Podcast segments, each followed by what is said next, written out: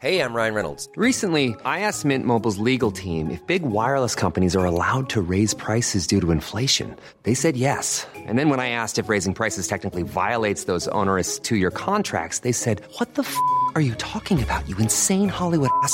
So to recap, we're cutting the price of Mint Unlimited from $30 a month to just $15 a month. Give it a try at mintmobile.com slash switch. $45 upfront for three months plus taxes and fees. Promo for new customers for limited time. Unlimited more than 40 gigabytes per month. Slows. Full terms at mintmobile.com. Bonsoir, bonsoir à tous. Nous sommes euh, dans Punchline. On est heureux de vous accueillir. On est heureux d'accueillir Gabrielle Cluzel. Bonsoir, directrice de la rédaction de Boulevard Voltaire.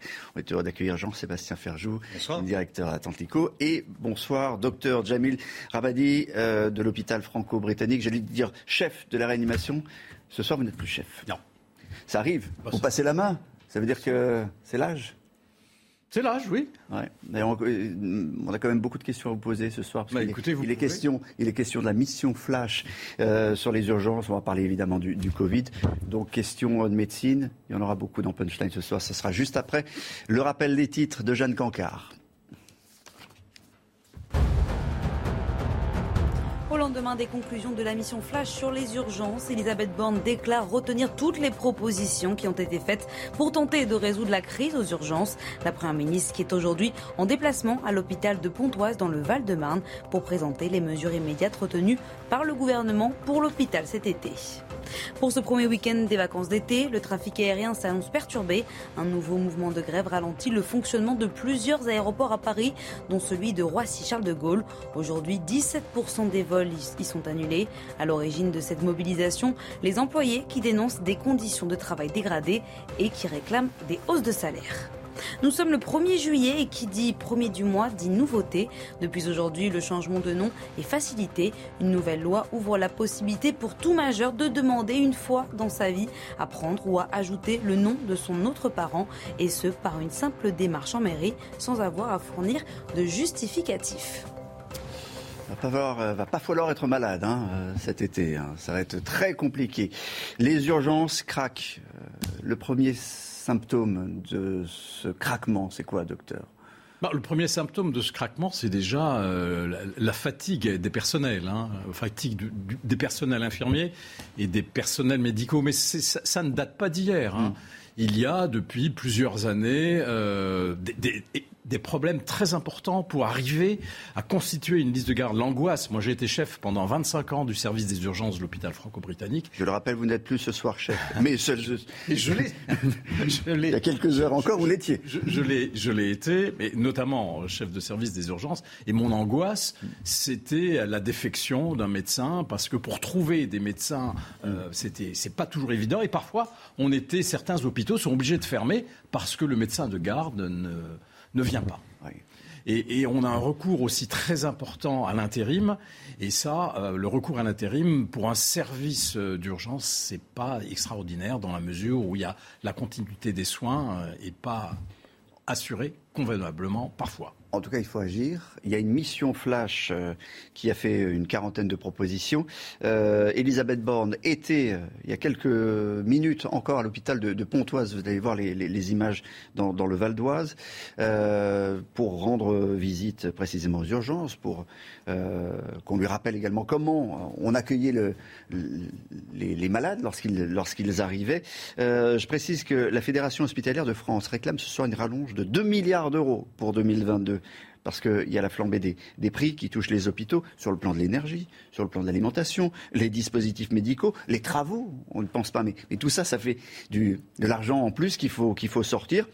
Avant de- d'en reparler, on va euh, précisément regarder ce que sont ces, euh, mesures de la mission euh, Flash avec euh, Redam Rabi, euh, qui nous rappelle donc les principaux points de ce qui se trouve ce soir sur le bureau d'Elisabeth Borne. Effectivement, c'est un document assez vaste de 60 pages et nous, on va retenir trois axes forts concernant la gestion de cette période estivale euh, dit à haut risque. Le premier point, il concerne la régulation des admissions aux urgences, c'est-à-dire limiter l'accès aux urgences simplement pour les urgences vitales, notamment la nuit, et ce qui permettrait d'inciter la population à plus souvent appeler le SAMU avant d'aller aux urgences. Une vaste opération de communication doit être organisée selon cette mission flash. Deuxième point, il est budgétaire ça concerne l'augmentation des médecins, mais aussi l'augmentation du personnel hospitalier de manière générale.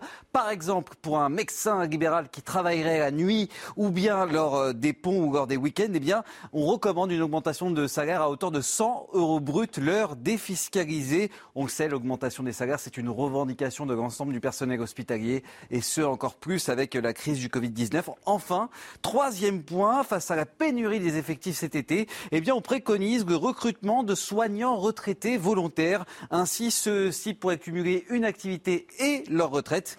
Mais voilà, il s'agit d'une mission fraîche, d'une mission euh, temporaire, pour une période donnée, à savoir euh, l'été. Reste euh, à savoir ce que va faire le gouvernement à plus long terme, notamment sur la proposition de loi de financement de la sécurité sociale.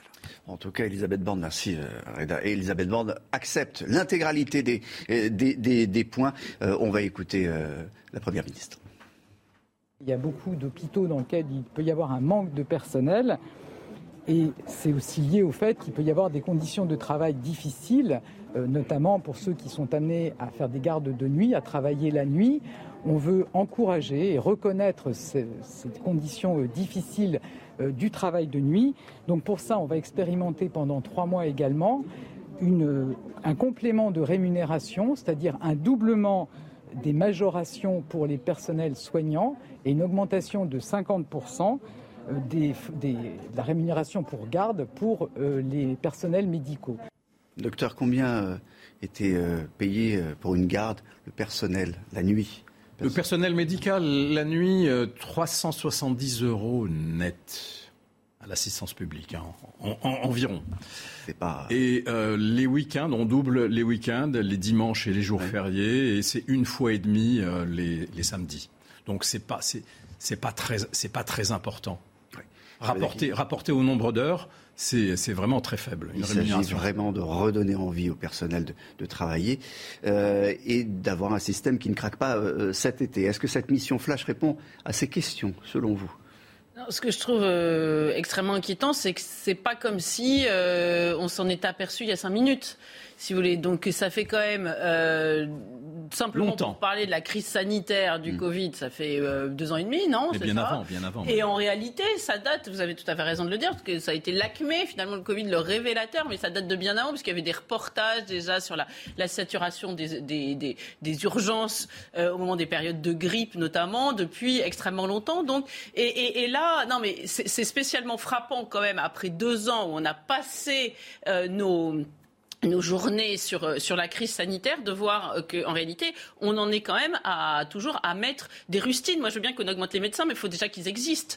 Euh, le, et, et, ils ne peuvent pas, parce qu'un médecin, même bien rémunéré, ne peut pas faire des gardes à l'infini. Et c'est pas seulement une question de fatigue du médecin. Euh, par, par voie de conséquence, c'est aussi une question de sécurité euh, pour les malades, parce que quand vous enchaînez les gardes et que vous êtes fatigué, on n'a pas le droit. Et, exactement, mais et ça paraît naturel, parce que déjà, ce qui est autorisé aujourd'hui, c'est quand même relativement fatigant à la fin de la garde. Hein, pour en avoir parlé avec de nombreux médecins, et ça, veut mm. dire que on n'a pas toujours euh, tout, tout, tout, en place quand on est fatigué pour prendre les bonnes décisions. Le numerus clausus, alors on dit qu'on a réglé le problème, moi je, ne le vois pas vraiment. Il faut voir qu'il y a des générations de jeunes qu'on a dissuadés d'être médecins, et on en a parlé, on en a parlé, on en a parlé, mais, mais, mais finalement on, ne l'a jamais réellement résolu. Euh, on a fait des, des, études qui étaient extrêmement difficiles. Elles le sont encore. Hein. Oui, elles le sont ça ne change pas. non, mais, oui, mais ce qui est, ce qui est quand même incroyable, c'est que on fait des études extrêmement difficiles avec un barrage très fort qui empêche des jeunes avec des fortes vocations euh, mm. de, devenir médecin. Et euh, comme on n'a pas assez de médecins, on va chercher à l'étranger dans des cursus où là on n'a rien vérifié. On ne sait pas du tout si c'est euh, le, même niveau. Du reste, il y en a qui échouent en France et qui vont faire leur médecine ailleurs, en Roumanie et ailleurs, pour, et pour revenir en France. Donc, si vous voulez, on est dans un cercle absolument ubuesque. Et, tout cela, finalement, n'a pas été résolu. Alors maintenant, c'est pour ça que la moutarde me monte un peu quand je, vois qu'on demande aux gens ah bah attention, euh, faites attention, le Covid, on va repartir dans tout ce, ce, ce, ce battage de, mesures. C'est un peu comme l'énergie, on n'a pas su gérer la crise, mais on demande aux gens de ne pas se chauffer. Bientôt, parce que l'éducation, on n'arrive pas à retrouver des profs, on va demander aux gens de ne plus faire des enfants. Non mais vous voyez, ça devient vraiment ubuesque quand même ce pays. Sur la, sur mission Flash ce soir, sur les propositions, si on, les regarde, euh, euh, il y en a une qui peut, interroger, poser questions, voire même choquer, réguler les admissions réguler la question de réguler les admissions, euh, bah, ça, veut dire faire des choix, faire des choix à l'entrée. Moi, je suis euh, complètement contre ce type de mesure. Les urgences doivent être ouvertes à tous. Et le fait de s'exprimer au téléphone, ça n'est pas du tout comme si le patient venait à l'hôpital, était vu par un soignant, parce qu'on peut détecter des choses que le patient ne peut pas exprimer par téléphone. Et euh, clairement, il y a des gens qui se présentent en disant Oh, j'ai un petit peu mal au ventre, mm. je ne me sens pas si mal que ça, mais, et, on découvre une, urgence réelle, une urgence chirurgicale réelle. Donc, franchement, euh, demander aux gens de téléphoner euh, On sait aussi qu'il y a beaucoup de bobologie euh, aux, urgences. Sur cette question de, réguler, c'est-à-dire de, faire des choix aux, urgences, euh, c'est une nécessité aujourd'hui. A priori, c'est une nécessité. Oui, c'est-à-dire que dans un monde idéal, euh, effectivement, il vaudrait mieux l'éviter. Dans la réalité telle qu'elle est, de toute façon, quand on va aux urgences et quand on est amené à attendre 12 heures, je suis pas certain que tout soit toujours repéré non plus, parce qu'il y a un défaut de personnel médical, d'attention, et on y a 12 heures. On, peut attendre jusqu'à 12 heures aux urgences. C'est vrai. Un certain nombre, un certain nombre de services d'urgence ont déjà mis en œuvre euh, ça. Ça peut fonctionner euh, quand même. Après, je suis d'accord avec vous. dans un monde idéal, non, mais on ne vit pas dans un monde idéal. Et, trois images, peut-être, pour moi, ça m'évoque trois images euh, différentes, la situation euh, actuelle. Ça me fait penser à Mario, vous savez, le, le, plombier. Bien sûr. Voilà, c'est comme dans un jeu, au début, il y a un incendie, et puis vous versez de l'eau, et puis de, au fur et à mesure, il y a de plus en plus d'incendies, et de plus en plus euh, de seaux d'eau à verser, et de plus en plus vite. Et finalement, c'est un peu cette réalité à laquelle est confronté l'hôpital et à laquelle est confronté le gouvernement. La deuxième image, c'est, vous vous souvenez de ce film de Mathieu Kassovitz, La haine, avec cette fameuse phrase, jusqu'ici tout va bien. Oui, quand on tombe du haut d'un immeuble, tant qu'on n'a pas heurté le sol, jusqu'ici tout va bien. Mais il y a quand même un moment où on va le heurter. La troisième image, c'est que ça m'évoque un moment Gorbatchev. Finalement, c'est comme si la France était dans un moment Gorbatchev et qu'on a que vous fermé le moment Gorbatchev? C'est-à-dire vous pouvez faire vivre un système qui est enquisté, qui est de plus en plus mm. paralysé, de plus en plus bureaucratique, de plus en plus lourd, où les problèmes se multiplient, que vous arrivez à masquer derrière, parce que vous mettez la poussière sous le tapis, que vous maquillez un peu les comptes, que ce soit les comptes de l'hôpital d'ailleurs ou les comptes de la nation euh, au sens large, jusqu'au jour où la réalité vient vous rattraper. Et peut-être est-ce comme pour euh, Mikhail Gorbatchev à l'époque, le moment où vous essayez de réformer un peu, bah, que tout s'effondre parce que tout simplement on a attendu trop tard. Et il me semble malheureusement que la France est au bord d'un précipice de cette nature-là. Objectif d'Elisabeth Borne du gouvernement, remobiliser l'ensemble du personnel hospitalier et même le personnel de santé. On l'écoute. On veut aussi pouvoir mobiliser tous les professionnels de santé, les pharmaciens, les kinés, et on va leur permettre de faire des actes euh, qu'ils ne pouvaient pas faire jusqu'à présent, mais pour lesquels ils ont toutes les compétences, par exemple de renouveler une ordonnance sur euh, des soins euh, chroniques. On veut aussi permettre aux maisons médicales de garde d'être ouvertes le samedi matin pour pouvoir avoir une offre de soins plus importante.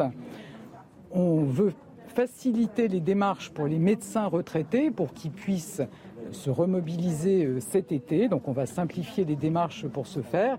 Et puis on va continuer à mobiliser euh, la télémédecine qui est vraiment aussi une bonne solution, notamment dans des territoires où il peut y avoir une, carence d'offres de soins. Alors, euh, deux questions là-dessus. D'abord, vous avez appris ce soir que vous n'étiez pas à la retraite. Hein, ça s'est terminé, Elisabeth Bande vient de, vous le dire. Mais remobiliser les, retraités, ça devient bah, presque une habitude dans, tous les domaines. Non, non, mais en, période de en contexte de pénurie, oui, bah, c'est une bonne chose hein, de remobiliser les, retraités. Cela dit, pour le métier des urgences, le métier d'urgentiste est un métier très particulier. Il faut avoir beaucoup, il faut avoir une certaine habitude, il faut avoir beaucoup de compétences, et on ne s'improvise pas urgentiste du jour au lendemain. Alors c'est vrai que ça peut aider.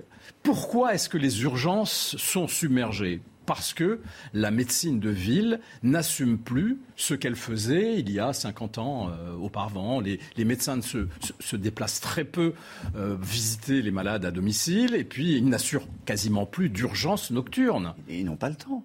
Mais ils n'ont pas le temps, bien sûr, non, mais c'est. Faut combien de, médecins pour combien de patients? Bien sûr, bien sûr, ils n'ont absolument pas le temps. Et puis, il y a les baby boomers qui, qui, partent à la retraite. Hein. C'est euh, euh, très très important. Le nombre de médecins qui partent à la retraite est très important. J'en fais partie.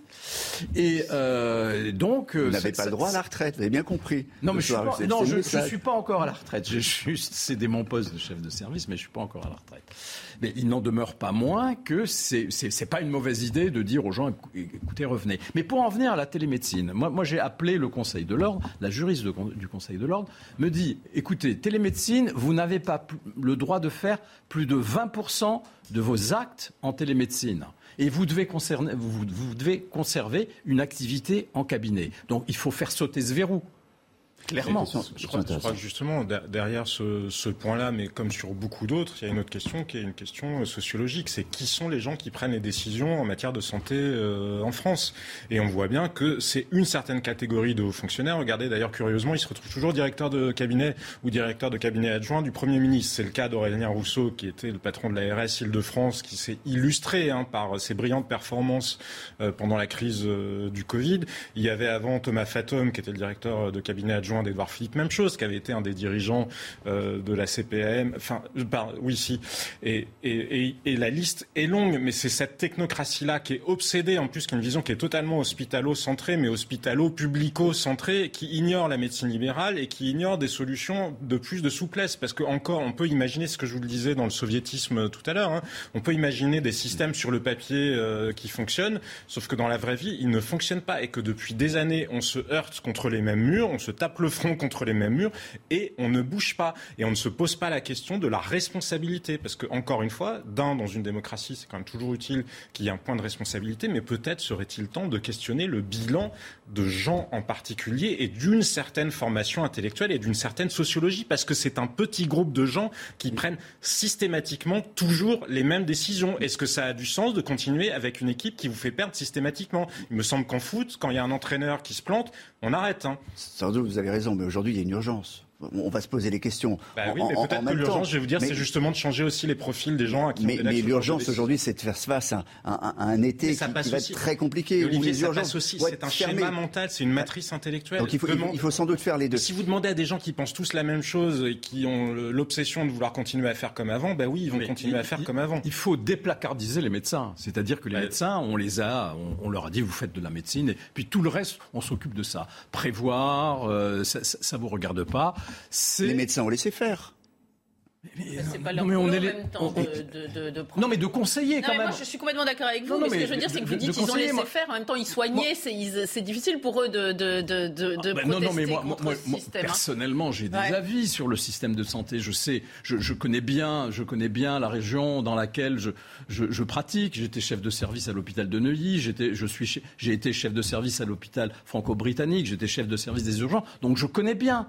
Euh, le, secteur. Mais euh, l'agence euh, ne demande pas d'avis. L'agence que je vous disais, ne demande aucun ces fonctionnaires qui gèrent la santé depuis des années en France. il y a la, double malédiction parce qu'on est en train de payer des décisions qui ont été prises il y a 30 ans. Hein. la double malédiction, pardon, Juppé et Jospin, parce que c'est beaucoup de choses viennent de là. Les, les ordonnances Juppé de l'époque qui ont beaucoup admis, enfin encore plus bureaucratisé finalement la santé dans une logique extrêmement comptable, plus les 35 heures qui ont été faites par euh, Lionel Jospin, le premier quinquennat de Jacques Chirac, il est très largement responsable de la situation qu'on vit maintenant. Mais si on reproduit les mêmes schéma intellectuel. Einstein disait la folie, c'est de continuer à reproduire euh, les, mêmes, euh, les mêmes actions en s'étonnant que ça produise euh, toujours le même résultat. Alors parfois, il y, a des idées. Moi, je voulais vous, montrer un exemple qui se passe à, Arcachon. Il y a cette idée de faire venir à l'hôpital un généraliste parce qu'il y a énormément de bobologie en fait. C'est vrai. il y a à Arcachon, il va y tout ce terme de bobologie. Alors vous allez m'expliquer pourquoi, mais mais ça veut, il, y a, il y a 300 000 personnes qui arrivent sur le bassin d'Arcachon, comme va nous, nous, nous l'expliquer Antoine et Steph. Donc il faut faire face et parfois euh, les urgences. Enfin, on ne sait pas où aller. On ne sait pas où aller, donc on va à l'hôpital. Je pense ah que c'est ça qu'on appelle la bobologie. On écoute Antoine Estève. Alors ici, on a trouvé une solution qui est intéressante, hein, qui peut faire partie aussi euh, des mesures de ce plan flash, c'est bien de faire venir un médecin généraliste dans les urgences, pendant les heures des urgences, pour s'occuper de ce qu'on appelle la bobologie, c'est-à-dire tous ces soins qui ne sont pas forcément des soins très importants, qui demandent du déchocage ou encore de la réanimation, des soins euh, graves. Euh, ce sont des soins de tous les jours, des coupures, des choses comme ça, des gens qui se plantent une épine de vive dans le pied ou encore qui se font piquer par des méduses sur les plages. Tout cela peut être soigné par un médecin généraliste au cœur des urgences. Ça peut désengorger un petit peu. Et euh, dans la région, vous savez, euh, c'est une région touristique très importante. Il y a 300 000 touristes qui vont arriver ici, euh, dans le sud de la Gironde, à partir du début du mois de juillet. Donc forcément, ici, on se pose des questions sur le nombre de personnel à l'intérieur des urgences. Alors, ce, qui engorge, ce qui engorge les urgences, ce, n'est pas, pas, vraiment la bobologie, ce sont les personnes âgées pour lesquelles on ne trouve pas de lit dans, dans l'hôpital. C'est ça qui engorge les urgences. Quand vous avez euh, le matin, par exemple, aux urgences, on a, on a 7 lits portes. On se retrouve avec 14 patients hospitalisés aux urgences. C'est-à-dire, vous en avez 7 dans des lits et 7 sur des brancards. Et il faut, vous avez un médecin qui passe son temps à essayer de trouver des places, soit dans l'hôpital, soit dans les hôpitaux extérieurs. Planificateur, en fait, il faut quelqu'un qui fasse de la planification. Oui, mais mais y a, y a, on a fermé quantité de lits. Il n'y a pas assez de, la population vieillit et a besoin de lits pour être hospitalisée. Expliquez bien ce que c'est qu'un lit, parce qu'un lit, les, gens pensent que c'est un lit On a tort de, penser que c'est juste un lit. Dans un service dédié, dans un service de médecine. Hmm ou dans un service de chirurgie. Un, un, lit équipé. Un lit, un, lit équipé. Un, malade n'a pas vocation à rester à passer deux, trois jours dans un service d'urgence. C'est ça qui engorge les urgences. La bobologie, c'est un terme très impropre parce que bobologie, vous savez, quand vous avez euh, une fracture euh, d'un doigt, eh bien, si c'est mal soigné, ça peut vous handicaper euh, pour le restant de vos jours. Gabriel. c'est vrai que tant qu'on n'a pas vu, moi je parle en mère de famille, tant qu'on quand on est avec un enfant et qu'on s'inquiète pour lui, ça peut être rien. Donc le médecin peut, mm. peut le conclure à, à, posteriori que c'était de la bobologie, mais nous on n'en sait rien et on est venu, on n'est pas venu dans l'idée d'encombrer les urgences et ça aurait pu aussi bien être grave. C'est pour ça que ce qu'on appelle l'urgence ressentie. Voilà, c'est exactement. Donc c'est vrai que ce concept de bobologie, il peut se juger qu'à posteriori finalement. Ah, Souvent les gens viennent avec de la bonne volonté. Non mais simplement ce que je veux dire, c'est que euh, vous, euh, vous avez raison à moyen terme sur le le, fait que l'administration qui chapeaute tout ça, qui est pléthorique, qui coûte de l'argent en plus, hein, qui ferait mieux d'être mis euh, euh vraiment pour, pour les médecins. Dans un hôpital, plus de 50% du personnel, c'est l'administration. Exactement. Et quand on voit les ARS qui n'ont quand même pas brillé, vous l'avez dit tout à l'heure, par leur efficacité, euh, et qui, qui, qui, quand on voit leurs organigrammes absolument pléthoriques, ça fait peur et on n'a rien remis en cause avec la crise du Covid. Ou en tout cas, dites-le moi si ça a été fait, parce que ça a été très discret. Moi, ça m'a échappé. Mais je crois qu'on a un changement de société que personne n'a anticipé. La société vieillit, c'est vrai les baby boomers euh, partent à la retraite, mais aussi ils vont vieillir, vieillir, vieillir et avoir besoin encore plus de soins hospitaliers. De... Donc ça, ça n'a pas été anticipé. Euh, on est dans une société moins holistique, moins dévouée. Alors on compte sur le fait que les médecins, les infirmiers sont des gens qui, qui ont une vocation, qui sont altruistes. Enfin, à un moment, il faut quand même euh, les, rémunérer et, et, ils sont eux aussi dans un état d'esprit où ils n'ont pas envie de, c'est plus les infirmières encore nettes d'autrefois. Ils n'ont pas envie de faire, ils ont une famille, de, dont de leur personne à l'hôpital. Il y a eu un changement aussi de la conception du métier médical. Autrefois, il y avait le, médecin de, famille qui courait partout, sa femme restait à la maison, s'occupait des enfants.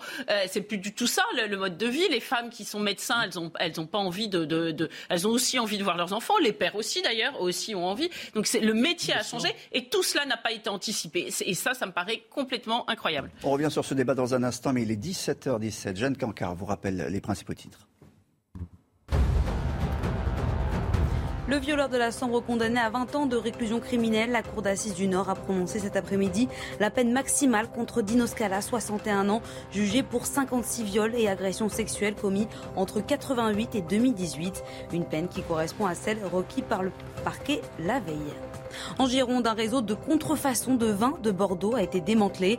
Le préjudice est estimé à plusieurs centaines de milliers de bouteilles. Sur les 20 personnes interpellées, 3 ont été présentées devant un juge d'instruction et mises en examen notamment pour escroquerie en bande organisée et blanchiment, ainsi que tromperie sur la marchandise. Le top départ a été donné il y a une heure. Le Tour de France est élancé aujourd'hui de Copenhague. Une première dans la capitale danoise. 176 coureurs au départ, dont le grand favori, le tenant du titre, Tadej Pogacar. Avec, pour démarrer, une course contre la montre de 13 km dans les rues de la ville. On a parlé des, urgences. Je vous donne aussi ce, chiffre euh, qui concerne les maternités. Au moins 10% des 460 maternités françaises sont en situation de, fermeture partielle, faute de soignants. Euh, donc là, là encore, c'est une, question extrêmement inquiétante. Mais, globalement, est-ce que cet été, euh, les urgences vont tenir, docteur bah, Écoutez, on espère, on espère qu'elles vont tenir. Mais en tout cas, vous savez, il y, a, des fermetures déjà partielles hein, dans, en Ile-de-France. Il y a services d'urgence qui sont fermés. En Ile-de-France, en Ile-de-France, il y a, Foch, si je ne m'abuse, et puis il y, a, aussi d'autres hôpitaux qui sont obligés de fermer les portes le soir, de délester, de, garder les urgences ouvertes uniquement pour les urgences. Donc je repose la, question différemment. Ces propositions qui sont donc adoptées ce soir par Elisabeth Borne, cette mission flash, ces 41 propositions pour euh, permettre euh, d'appréhender l'été, est-ce que ça va euh, véritablement, selon vous, nous permettre d'avoir des, urgences qui ne craquent pas? Bah, écoutez, il faut, il faut l'espérer. Il faut l'espérer. Mais euh, j'ai pas de boule de cristal pour vous mieux faire une prévision. Objectivement, il vaut mieux ça que rien et ça mm. va dans le bon sens. Après, ça reste un peu dans une logique de sparadrap. Alors, quand vous êtes dans une situation d'urgence, bah, il vaut mieux mettre des sparadraps malgré tout euh, ou, euh, je sais pas quoi, un pansement pour empêcher euh, l'hémorragie. Mais enfin, c'est pas ça qui règle le problème de fond. Et le sujet, c'est qu'il faudra bien. Il faut régler le problème de fond. Parce qu'il faut le rappeler, l'hôpital français et de tout, nous sommes la France et de tous les pays de l'OCDE avec la Suède, celui qui consacre le plus de son PIB à l'hôpital public. Donc c'est pas comme s'il y avait un manque on avait, de moyens. On avait un hôpital exemplaire. On avait un hôpital exemplaire. Mais c'est pour ça quand je vous dis qu'il y a un sujet de, sociologie des hommes à qui on confie euh, la gestion de ces sujets-là. Qu'est-ce que vous voulez dire d'autre? On est le pays qui dépense le plus dans le monde quasiment pour son hôpital public. Et ça ne fonctionne pas. C'est bien qu'il y a une manière de faire qui n'est pas la bonne. Le Covid. 12 départements où le taux d'incidence dépasse les, 800 cas pour 100 000 habitants. On, frôle cette semaine les 80 000 cas euh, quotidiens.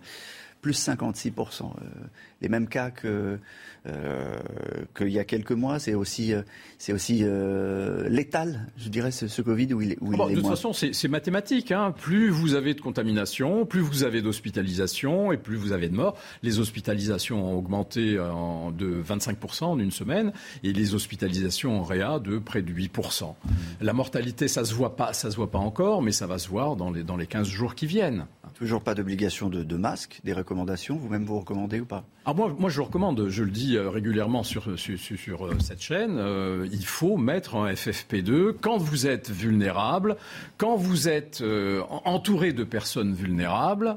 Moi, je le mets en, en, quasi permanence, puisque à l'hôpital, je veux pas contaminer, je veux pas être contaminé et contaminer mes patients. Hein. Alors, c'est les grands départs euh, c'est les grands départs. Alors, clairement, clairement, il faut porter le masque dans les transports en commun. Quand vous êtes environné de, beaucoup de gens, et pas n'importe quel masque, parce que tout le monde ne portera pas le masque dans les transports en commun, il faut mettre le FFP2. On va aller à la gare Montparnasse pour voir si précisément les Français vous ont écouté ce soir.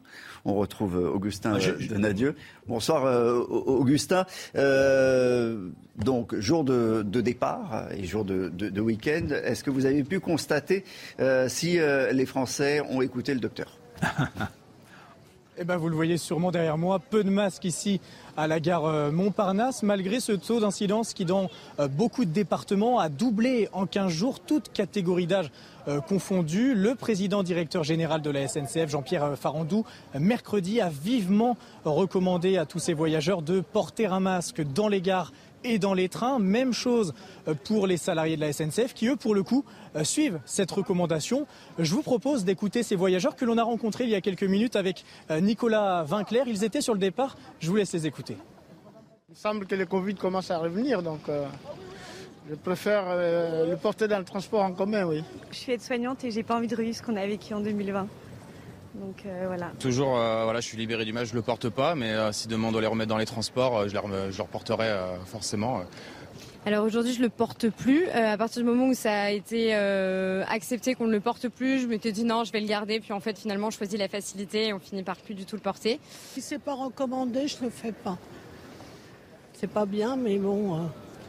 Mais j'ai eu le Covid déjà, moi. Hein. Pendant 15 jours, j'ai été hospitalisée. Donc, euh. C'est recommandé, mais il y en a eu marre pendant tant de mois de, l'avoir porté. Donc euh, maintenant qu'on est libéré, on profite. Si c'était à nouveau obligatoire, oui, on le porterait. Mais c'est vrai que maintenant euh, qu'on est un peu libéré, on l'enlève facilement. Demain, je dois participer à une réunion de famille. Et donc, je veux me préserver, même si c'est pas trop tard. Voilà, donc déjà, je viens d'une grande assemblée. Là, je vais dans une réunion de famille. Donc, je porterai le masque dans le train. Mais là, voilà.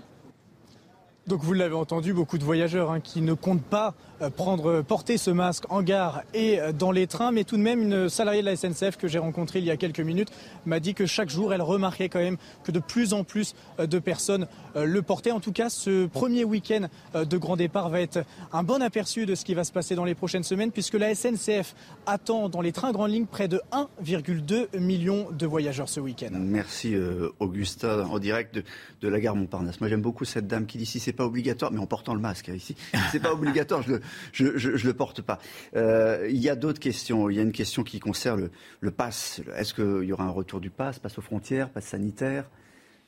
De, ça se passera sans doute pas de la même façon. Déjà parce mm. que je pense qu'il y a une, une, immense lassitude de tout cela et, euh, et que euh, on ne reviendra pas euh, à l'état antérieur. Ce, ce, ce, Covid, moi je veux pas vous, vous, contrevenir à vos recommandations, mais euh, il y a un essoufflement comme avec une série dont les épisodes reviennent les uns derrière les autres. Vous voyez, la première fois tout le monde est au taquet et puis après il y, a, y, y a une immense lassitude. Donc je, je, je crois même que le gouvernement va pas s'amuser, enfin je me trompe peut-être, mais à se relancer dans une usine à gaz du même genre.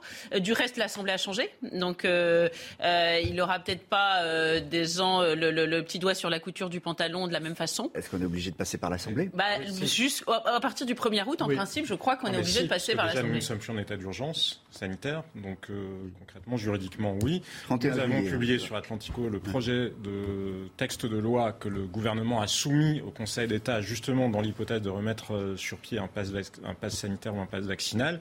Après, effectivement, il n'y a pas la majorité nécessairement euh, pour le faire. Mais maintenant, moi, je distingue vraiment la logique du pass de celle du masque. Ce sont deux choses complètement différentes je comprends le sentiment de lassitude. Enfin, je, veux dire, je vis comme euh, tous les autres Français, mais euh, je veux dire, pour des gens qui sont malades chroniques, ils vous disent pas, bah tiens, je suis diabétique, j'en ai marre, j'arrête la dialyse. Enfin, il y a un moment, il y a un côté un peu absurde. Si la réalité sanitaire, on, est un moment entre deux. Là, on est entre deux. On, est, on vous recommande, mais c'est pas obligatoire. Moi, je trouve qu'il y a un défaut de communication publique dessus, même s'il y a eu, ça a été rappelé, dans les transports en commun, il vaut mieux porter le masque, a fortiori dans les trains, parce qu'on sait parfaitement que les trains sont l'aération des trains est totalement défectueuse. Il n'y a pas de système d'aération mm. et rien n'a été fait. Évidemment, nous sommes en France, euh, on a consacré énormément de milliards à indemniser des trucs qui n'avaient aucune efficacité sanitaire, mais on n'a rien investi sur des choses qui pouvaient en avoir.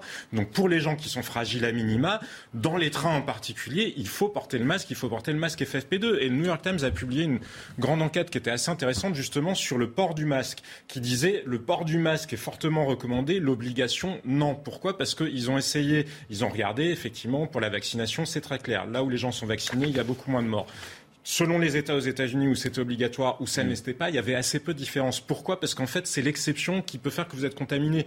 Dans le train, c'est un virus à transmission aérienne, ça peut aller très vite, même si vous baissez votre masque uniquement pour prendre un verre. Et c'est effectivement saoulant, pour parler de manière triviale, pour tout le monde. Mais le sujet, ce n'est pas que ça nous ennuie ou non. Le sujet, c'est que le virus, il existe. Donc, il y a des gens qui sont fragiles, qui sont immunodéprimés. Et ceux-là, je crois que vraiment, il faut qu'ils entendent pour eux-mêmes ce message-là. Oui, il y a intérêt à porter le masque. Donc, le nouveau projet de loi, vous l'avez euh, consulté Et publié même. Et publié, et vous en parlez dans un instant, parce que là c'est la pub. Vous allez l'expédier. 17h30, punchline continue avec euh, Gabriel Cluzel, Jean-Sébastien Ferjou, le docteur Jamil Ramani et Philippe Guibert qui nous a rejoint. Bonjour. enseignant, consultant. Vous avez mis un masque pour venir? Non, parce que je suis venu euh, en taxi. Ah oui. Je n'ai pas, j'ai ouvert la Pour l'instant, dans les taxis, pour, profiter. Il n'y a pas de masque. On rappelle les, les principaux titres avec Jeanne Cancard. C'est le jackpot pour Airbus. Le géant européen obtient une méga commande de 292 avions en Chine. Il s'agit d'appareils de la famille A380 et qui vont être vendus pour un total de 37 milliards de dollars. Les livraisons sont prévues entre 2023 et 2027. Le groupe suisse Barry Calebo l'assure, aucun de ses chocolats contaminés à la salmonelle n'est arrivé jusqu'au consommateur. Dès la découverte de la bactérie dans son usine belge, le groupe avait immédiatement stoppé la production dans son usine, l'entreprise qui fournit notamment des géants de l'agroalimentaire comme Nestlé et Unilever. Sampaoli à l'Olympique de Marseille, c'est déjà fini, un peu plus de 18 mois après son arrivée. L'aventure prend fin aujourd'hui. Georges Sampaoli a annoncé aujourd'hui la séparation avec le club d'un commun accord sur fond de divergence à propos du mercato. Je vous donne ce, chiffre. 2 millions de tests ont été réalisés PCR et antigéniques. 2 millions entre le 20 et le 26. Eh bien, ça signifie bien que les, les gens sont, sont, inquiets, en tout cas ont envie de se, se tester, voir autour d'eux, évidemment, euh, des collègues, euh, des amis euh, qui, qui, qui, sont, sont qui, sont, malades. Qui sont malades. Alors, peut-être pas, pas très malades, peut-être que c'est un rhume, un peu plus qu'un rhume d'ailleurs, hein, ces derniers temps. Les symptômes sont un peu plus forts. Ah, il y, y, a des gastro-entérites. Euh, des, bronchites. Euh. Philippe Guibertus, moi je suis inquiet. Oui, c'est le sujet qui me fait tout ça. Je comprends. Alors, on, on parlait juste avant euh, de ce passe, passe aux, aux frontières, passe sanitaire. Euh, bon, le, le régime d'exception sous lequel la France est placée depuis, euh, je le rappelle, mars 2020, doit prendre fin exactement le, le 31 juillet. Euh, passé cette date, il faudra un nouveau cadre légal euh, pour prendre des mesures sanitaires. Et pour l'instant, aujourd'hui, pas question de prolonger ce régime d'urgence sanitaire. Ça, c'est ce qu'a annoncé Olivier Grégoire, la porte-parole du gouvernement. En revanche, il y a un projet de loi. Alors, que dit ce, ce projet de loi et est-ce qu'il fait état d'impasse qui anticipait justement la possibilité de refaire voter une loi, mais ne serait-ce que la possibilité juridique de remettre en place le dispositif. Mais on en revient, indépendamment de ce qu'il y a dans le texte de loi, on en revient à la capacité du gouvernement à le faire voter. Et c'est là où probablement l'enjeu se jouera du côté du groupe des Républicains. puisque- Bon, mais il y a quand même. Qu'est-ce qu'il y a le, le contenu de ce, de, de Ah ce ben, texte c'est la possibilité de remettre en place euh, justement un pass sanitaire. euh, Passe aux frontières, c'est ça Oui. Entre le, quoi, le- la France, la Corse, euh, les, territoires d'outre-mer. Aux frontières. Aux frontières uniquement ou bien euh, dans les commerces, les, Bah, tout les bars, les défini restaurants parce que ça permet, c'est la possibilité de réenvisager des mesures de ce type-là, plus exactement. Je suis. Vas-y. Je, je suis un peu dubitatif sur l'idée de remettre en place un pass euh, vaccinal ou, ou sanitaire, dans la mesure où la dernière expérience n'a pas été formidable, parce que le euh, pas servir à grand chose, dans la mesure où une fois que les gens sont vaccinés, les formes graves normalement euh, sont moindres. Je parle sous Oui, tout- tout à fait, contrôle, oui, tout à fait. bien moindres.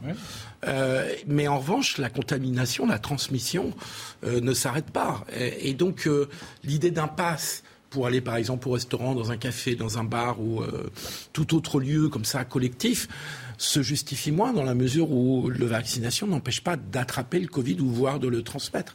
Donc je suis pas sûr que la dernière expérience de passe ait été une réussite. La première l'avait été pour inciter les gens à se faire vacciner, mais il me semble C'était une incitation vaccinale. voilà. Mais il me semble que l'enjeu aujourd'hui, c'est plus peut-être de, se faire, de faire vacciner à quatrième dose les personnes qui sont fragiles, Fragiles. vulnérables. Oui. Non, mais Ça, Mais Il y a moi, aussi, je- il y a non, aussi attendez, autre chose. Moi, je- je- j'espère quand même qu'on va pas repartir dans cette hystérie Évidemment. collective. Euh, non, mais honnêtement, on a passé deux ans à parler que de ça. C'est plus un pays, c'est un sanatorium. Oui. Il y a un moment où il faut quand même arriver. On a des problèmes graves dans ce pays, vraiment graves. Et, et- et- et- et nous ne parlons que de ça. D'ailleurs, ça m'amuse doucement parce qu'on dit on va rétablir le pass sanitaire aux frontières. On a des frontières ouvertes à tout vent. On n'est plus capable de compter euh, euh, qui vient d'où, le nombre de, mi- de mineurs isolés, de migrants, etc. Mais euh, Madame Michu, il va falloir qu'elle présente son pass sanitaire. Je- moi, je crois que ces mesures ne sont pas rien du- dans la défiance aujourd'hui d'un certain nombre de Français à l'endroit euh, du gouvernement. Vous savez, quand les gens disent euh, je, je, qu'ils ne, souhaitaient pas donner les pleins pouvoirs à Emmanuel Macron, je pense que cet épisode n'a pas été pour rien parce qu'ils se sont dit finalement sur un claquement de doigts et sans qu'il y ait un contre-pouvoir, parce que le pouvoir législatif n'avait euh, pas son mot à dire, eh bien on disait euh, Jacques Addy a dit vous rentrez chez vous, vous mettez le masque, vous vaccinez, vous faites ceci, cela dans le train, debout, couché, pas de chips. euh, Enfin c'était ubuesque, vous achetez pas de culottes, pas de jouets. euh, je- mais des- des- des- enfin il faut se souvenir, vous vous souvenez pas de ça Si, si, si, On n'avait pas le droit d'acheter de lingerie dans les. Mais je sais pas, ça, ça a sauvé combien de personnes Des ça endroits. Non, mais voilà, les jouets, je me Bien souviens sûr, plus acheter de jouets. Enfin, c'était C'était enfermé par des, euh, Ah Oui, par, avec des par rubans, vous vous des, souvenez sparadraps, Et bien puis, sûr, vous évidemment. la caissière, moi, une fois, j'avais pris une peluche dans un rayon. Elle m'a dit, va des rétro satanas. hein. On Mm. lui avait dit, il fallait pas prendre de peluche. Je ne sais pas combien j'ai sauvé de personnes en reposant cette peluche. Vous voyez, toutes ces mesures ubuesques, mais je, je- peluche. je- Mais- je- Mais heureusement que vous êtes là pour rappeler, vous, rappelez, vous, avez, vous avez revienne raison de, de rappeler tout ça parce qu'on est dans une telle résilience. On, est, on, on s'est tellement habitué à ce qu'on bouffe nos, libertés que finalement on dit ah bah oui Mais moi, je suis entièrement d'accord avec pass, Gabriel oui. Je trouve qu'il y a eu une absence de réflexion a posteriori sur ce qu'on avait fait en matière de liberté publique. C'est-à-dire que les restrictions de liberté publique qui sont corrélées à une efficacité La sanitaire. fermeture des librairies. C'est fondé, mais les, les restrictions euh, de liberté qui ne sont pas du tout corrélées à de l'efficacité sanitaire, c'est c'est profondément choquant dans un État de droit et dans une démocratie. Et il n'y a eu aucun retour d'expérience, on n'a pas cherché à le voir, parce que vous parliez de l'efficacité du pass sanitaire, mais quand on regarde bien les courbes, ça a été efficace pendant 15 jours après l'annonce au mois de juillet euh, de l'année euh, de, l'année euh, dernière, où je sais même Il y a deux ans. Mais en revanche, quand vous regardez bien les courbes, ça n'a pas été si efficace que ça, parce que ça a plutôt accéléré la vaccination de gens qui étaient de toute façon décidés à se faire vacciner. Et les cibles les plus fragiles ou les plus réticentes, elles ne se sont pas faites vacciner. Maintenant, un autre point, juste un mot. Moi, ce que je trouvais profondément étonnant, c'est regardez, on est en train de reparler de ce genre de mesures-là, parce que ça montre bien l'espèce de logique Non, mais soviétique de l'État non, parce qu'il y a une loi Non, mais qui va juste, je arriver, voulais- évidemment. Je voulais, je voulais vous dire autre chose. Il y a quand même des médicaments qui existent aussi maintenant. Il n'y a pas que le vaccin, il y a le Paxlovid, il y a les antiviraux. Et figurez-vous qu'on n'en parle tellement pas qu'on en a commandé des stocks massifs et c'est efficace et ils ne sont même pas prescrits. on est dans une ça, situation ubuesque, on a des médicaments qui marchent, ils ne sont même pas prescrits. Le, le Paxlovid, oui, est efficace, hein, mais euh, il faut le prendre dans les cinq jours du diagnostic de la maladie. Eh oui, mais regardez, vous avez vu les stocks qu'on a et ils ne sont pas. La réalité, c'est qu'ils ne C'est sont assez pas peu prescrit, effectivement. On- on marche sur la tête. Je suis d'accord avec vous sur la bureaucratie tatillonne qui, a, qui s'est montrée au grand jour pendant ces deux ans. Le, le souvenir des, des peluches et autres lingeries qu'on, pouvait acheter ou pas acheter. Euh, la les fermeture attest- des librairies aussi, Ah ouais, franchement. Absolument. La- les attestations de sortie pour aller chercher sa baguette euh, de Ouais, pain. oui. Euh, donc vous avez raison. L'auto-attestation. Non, non, il y a eu de l'absurdité bureaucratique, vous avez tout à fait raison. Euh, maintenant, il me semble que le message du gouvernement devrait être centré sur la vaccination quatrième dose des plus fragiles. Parce que là, je crois qu'il y a un vrai enjeu. Oui, des plus parce que ça, c'est du sérieux. Euh, parce que là, si on se retrouve dans une situation, je vois que les, les hospitalisations co- recommencent à augmenter, on sait bien que notre problème, il est là. Euh, c'est la santé des gens qui risquent de faire des formes graves parce qu'on sort pas indemne de trois semaines d'hôpital euh, pour, euh, pour, le, Covid, sans parler évidemment des gens qui risquent de décéder. Mais, mais l'enjeu, il est là.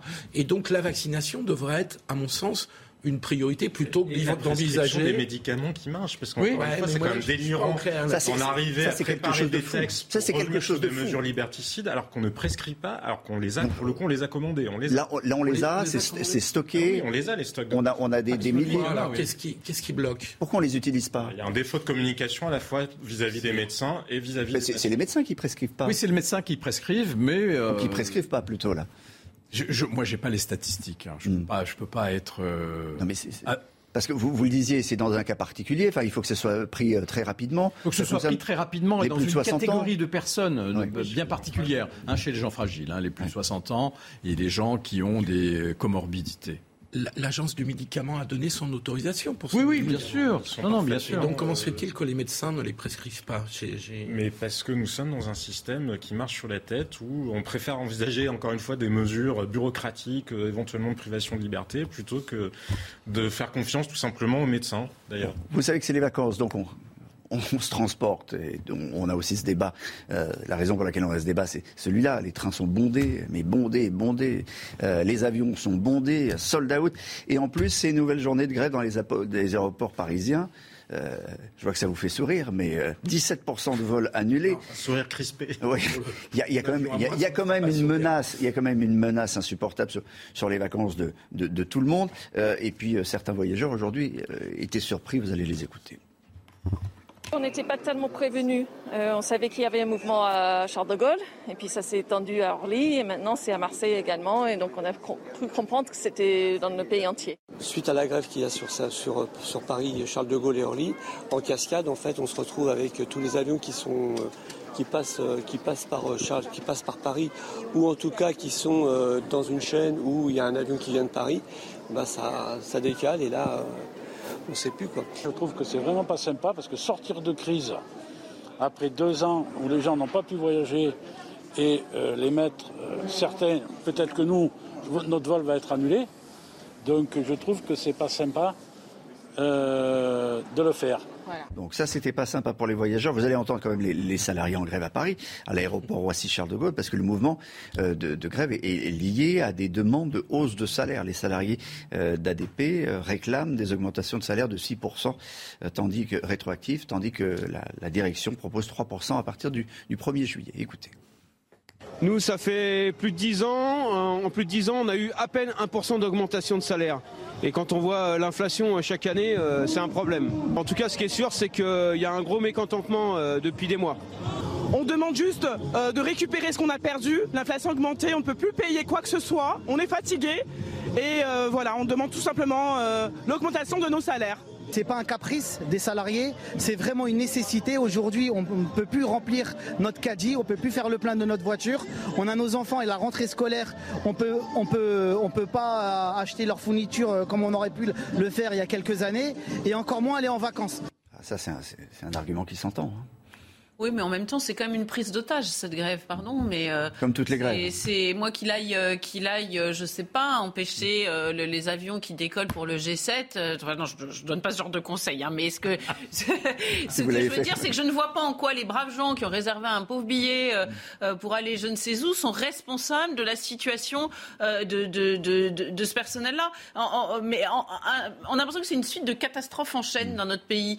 C'est- Et, et ça, c'est quand même, oui, oui, c'est Exactement c'est- quand même a- a- a- assez tragique. Déjà, on- puisqu'on parle d'avion, on se demande parfois s'il y a un pilote dans l'avion, parce que euh, tout ça, en principe, ça doit être géré euh, euh, en Par amont. ministre des Transports. euh, Par un et- ministre- oui, alors Qui- elle, elle- est le ministre des bah, je ne Transports sais pas, c'est une bonne Ah, question. je ne sais pas. Voilà.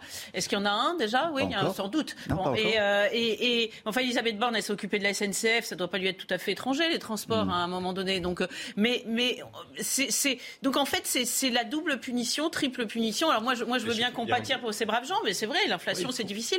Mais ceux qui le punissent ne sont pas ceux qui doivent être punis. Il y, a, il y a un double sujet sur les aéroports. Il y a ce sujet des conflits euh, sociaux et il y a la pénurie structurelle, euh, pareil, de salariés. C'est-à-dire que les aéroports non- ne parviennent plus à recruter des agents pour assurer la sécurité, enfin bref, pour assurer tous les métiers euh, qui, existent, rappelle une chose. qui existent dans les aéroports. Et c'est le cas de beaucoup de secteurs de l'économie française. Mais quand je disais que tout est en train de se gripper en même temps euh, dans le pays, on est, en train d'entrer dans le dur. Je, vous donne juste une information qui concerne ADP, euh, qui a été touché comme l'ensemble du, secteur aérien par, par, le, par le Covid. Donc ADP a lancé un plan de départ volontaire et de réduction euh, de salaire euh, au moment du Covid, assorti de la promesse d'un retour au même niveau de traitement une fois le, trafic revenu euh, au niveau d'avant-crise. Euh, ce qui n'est pas, encore le cas. Donc vous parliez de double peine, c'est même un triple facteur en quelque sorte. C'est la conséquence de beaucoup de choses. Bon, je ne connais pas assez bien la situation de, de cette entreprise en particulier, mais je crois que la question des entreprises face au salaire va se poser de manière générale, parce qu'on est dans un système un peu fou où ce que disent les salariés, on ne peut pas le contester, ce qu'ils disent. Pouvoir d'achat. On a envie d'acheter des fournitures pour nos enfants. Et des vacances et de la rentrée scolaire est tout à fait légitime. Et, et ils perdent du pouvoir d'achat avec l'inflation. euh, Les derniers chiffres montrent que ça continue d'augmenter. Donc à un moment ou à un autre, on ne va pas pouvoir résoudre ce problème-là uniquement en demandant à l'État, aux contribuables, à tout le monde, de euh, payer et de compenser l'inflation, ce qu'on a fait jusqu'à présent en dépensant des, des sommes assez importantes, en faisant de la dépense publique ou de la baisse d'impôts, ce qui revient au même. Euh, à un moment donné, il faudra bien que les entreprises euh, prennent aussi leurs responsabilités parce que je dis pas que c'est le cas d'ADP parce qu'effectivement c'est le secteur aérien. C'est pour ça que j'ai j'ai qui a été précisé. très touché. très avez- touché par le Covid. Vous Il y avez a d'autres entreprises où, où c'est pas le cas. Mais euh, pendant deux ADP, ans, vous- quand même, l'État, nous tous, nous avons payé les salaires sous forme de, salaire- de chômage partiel pour une, Quoi partie, qu'il en coûte. un- pour une partie importante des salariés. Et les entreprises ont engagé des, engrangé des bénéfices sur cette situation. Et les bénéfices des entreprises sont aujourd'hui euh, à leur maximum. Donc je ne parle pas pour ADP. euh, Vous, avez raison de souligner qu'il y a un, un contexte particulier du transport aérien qui a été particulièrement touché. Mais de manière générale, les entreprises vont bien devoir participer à l'effort collectif. Parler des entreprises a un sens euh, limité. Je comprends votre raisonnement sur, euh, Oui, mais- sur ce qui s'est passé pendant, pendant le Covid. Mais enfin, c'était l'intérêt de tout le monde, de toute façon, de se Mais préserver. là, euh, aujourd'hui, c'est l'intérêt de tout le monde de, de faire un effort. euh, mais on ne peut pas ignorer le fait que les coûts de l'énergie ont explosé pour les entreprises, que pour un certain nombre, alors les très grandes entreprises ont des contrats qui sont négociés à long terme avec euh, des contrats négociés de gré à gré, donc elles sont moins concernées. Mais les PME, les ETI, etc., certaines ont vu les coûts, leur facture d'é- d'énergie euh, être multipliés par 3, par 6, parfois par 10. Le coût des matières premières a explosé aussi, le coût du transport. Toutes les entreprises qui sont, alors c'est différent dans les services, euh, effectivement, les services sont moins concernés, mais toutes les entreprises qui sont dans la production de biens, elles sont euh, elles aussi dans une situation euh, d'étranglement. Le pouvoir d'achat, c'est vraiment la principale, principale des préoccupations et des Français et des entreprises de tout le monde. Euh, on sait quand va être examiné le, le texte à l'Assemblée. On en parle juste après le rappel des titres de Jeanne Cancard.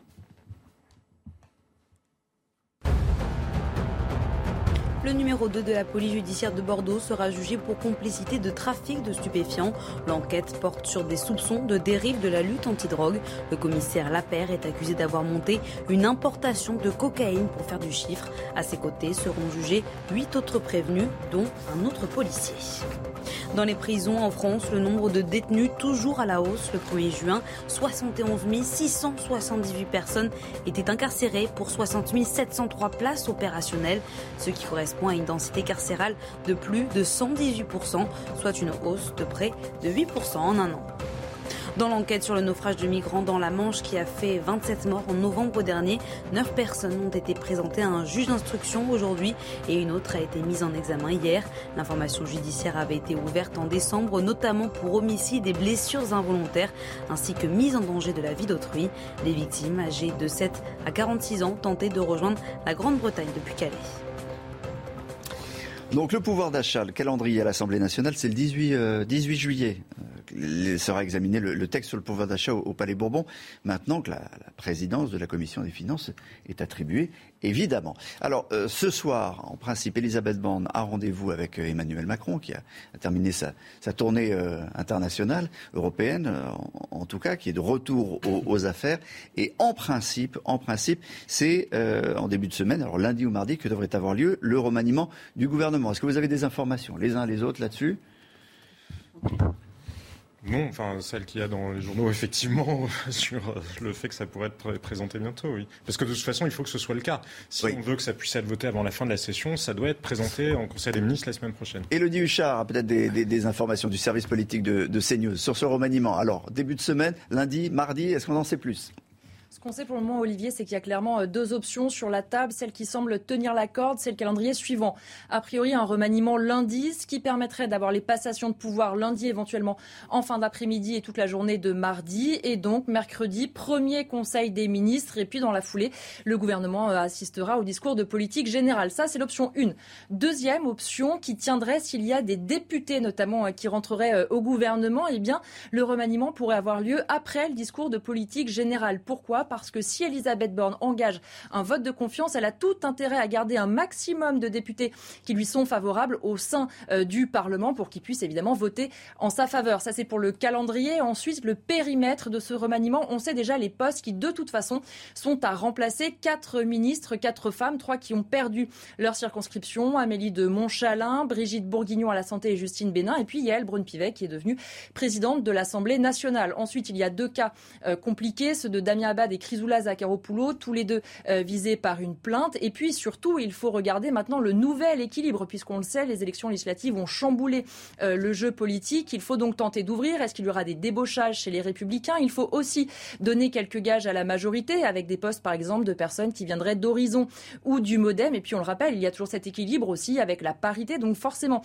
euh, il y a beaucoup de choses à arbitrer. On le sait aussi, Elisabeth Borne, elle parle avec le président de la République de ce remaniement. Elle a profité de son retour à Paris aujourd'hui pour avoir une discussion avec lui euh, sur ce sujet. La Première ministre aussi qui a échangé avec euh, tous les présidents des groupes parlementaires, leur demandant euh, notamment s'ils étaient prêts à aider le gouvernement, dans quelle mesure, est-ce qu'ils pourraient voter la confiance, est-ce qu'ils pourraient voter quelques textes, des quels textes, parce qu'on sait forcément, au-delà de ce remaniement, il faut tenter de trouver des clés, un équilibre pour essayer d'avoir une assemblée un petit peu plus calme et éviter un blocage pour le pays. Donc vous voyez, il y a des équations extrêmement compliquées. On le sait, un remaniement, c'est toujours long, c'est toujours un jeu d'équilibriste, encore plus quand le gouvernement n'a pas la majorité absolue à l'Assemblée jeu d'équilibriste. Merci Elodie Huchard. C'est vrai que c'est un jeu, un jeu d'équilibriste. Donc ça doit, ça doit phosphorer en ce moment euh, à, à l'Elysée où euh, Elisabeth Borne, je le rappelle, rencontre Emmanuel Macron. Euh, d'abord, vote de confiance ou pas selon vous? Je pense qu'elle y aurait intérêt pour sa légitimité. C'est risqué. Non. C'est risqué. Mais.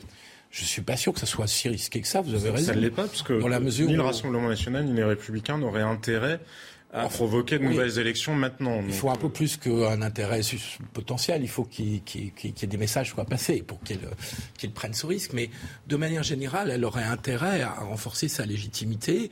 Effectivement, normalement, normalement, euh, les, abstentions devraient lui permettre d'obtenir euh, un vote de confiance. Euh, et de toute façon, la motion de censure, s'il devait y en avoir une, a peu de chances de passer dans la mesure. C'est arrivé une fois dans l'histoire, 62. Oui, 62, mais il faudrait vraiment que le que l'ANUPS, plus le RN, plus la droite se mettent d'accord sur un seul texte et votent tous. Donc c'est moins risqué. Donc voilà. Donc c'est moins donc, donc elle a l'intérêt du panache?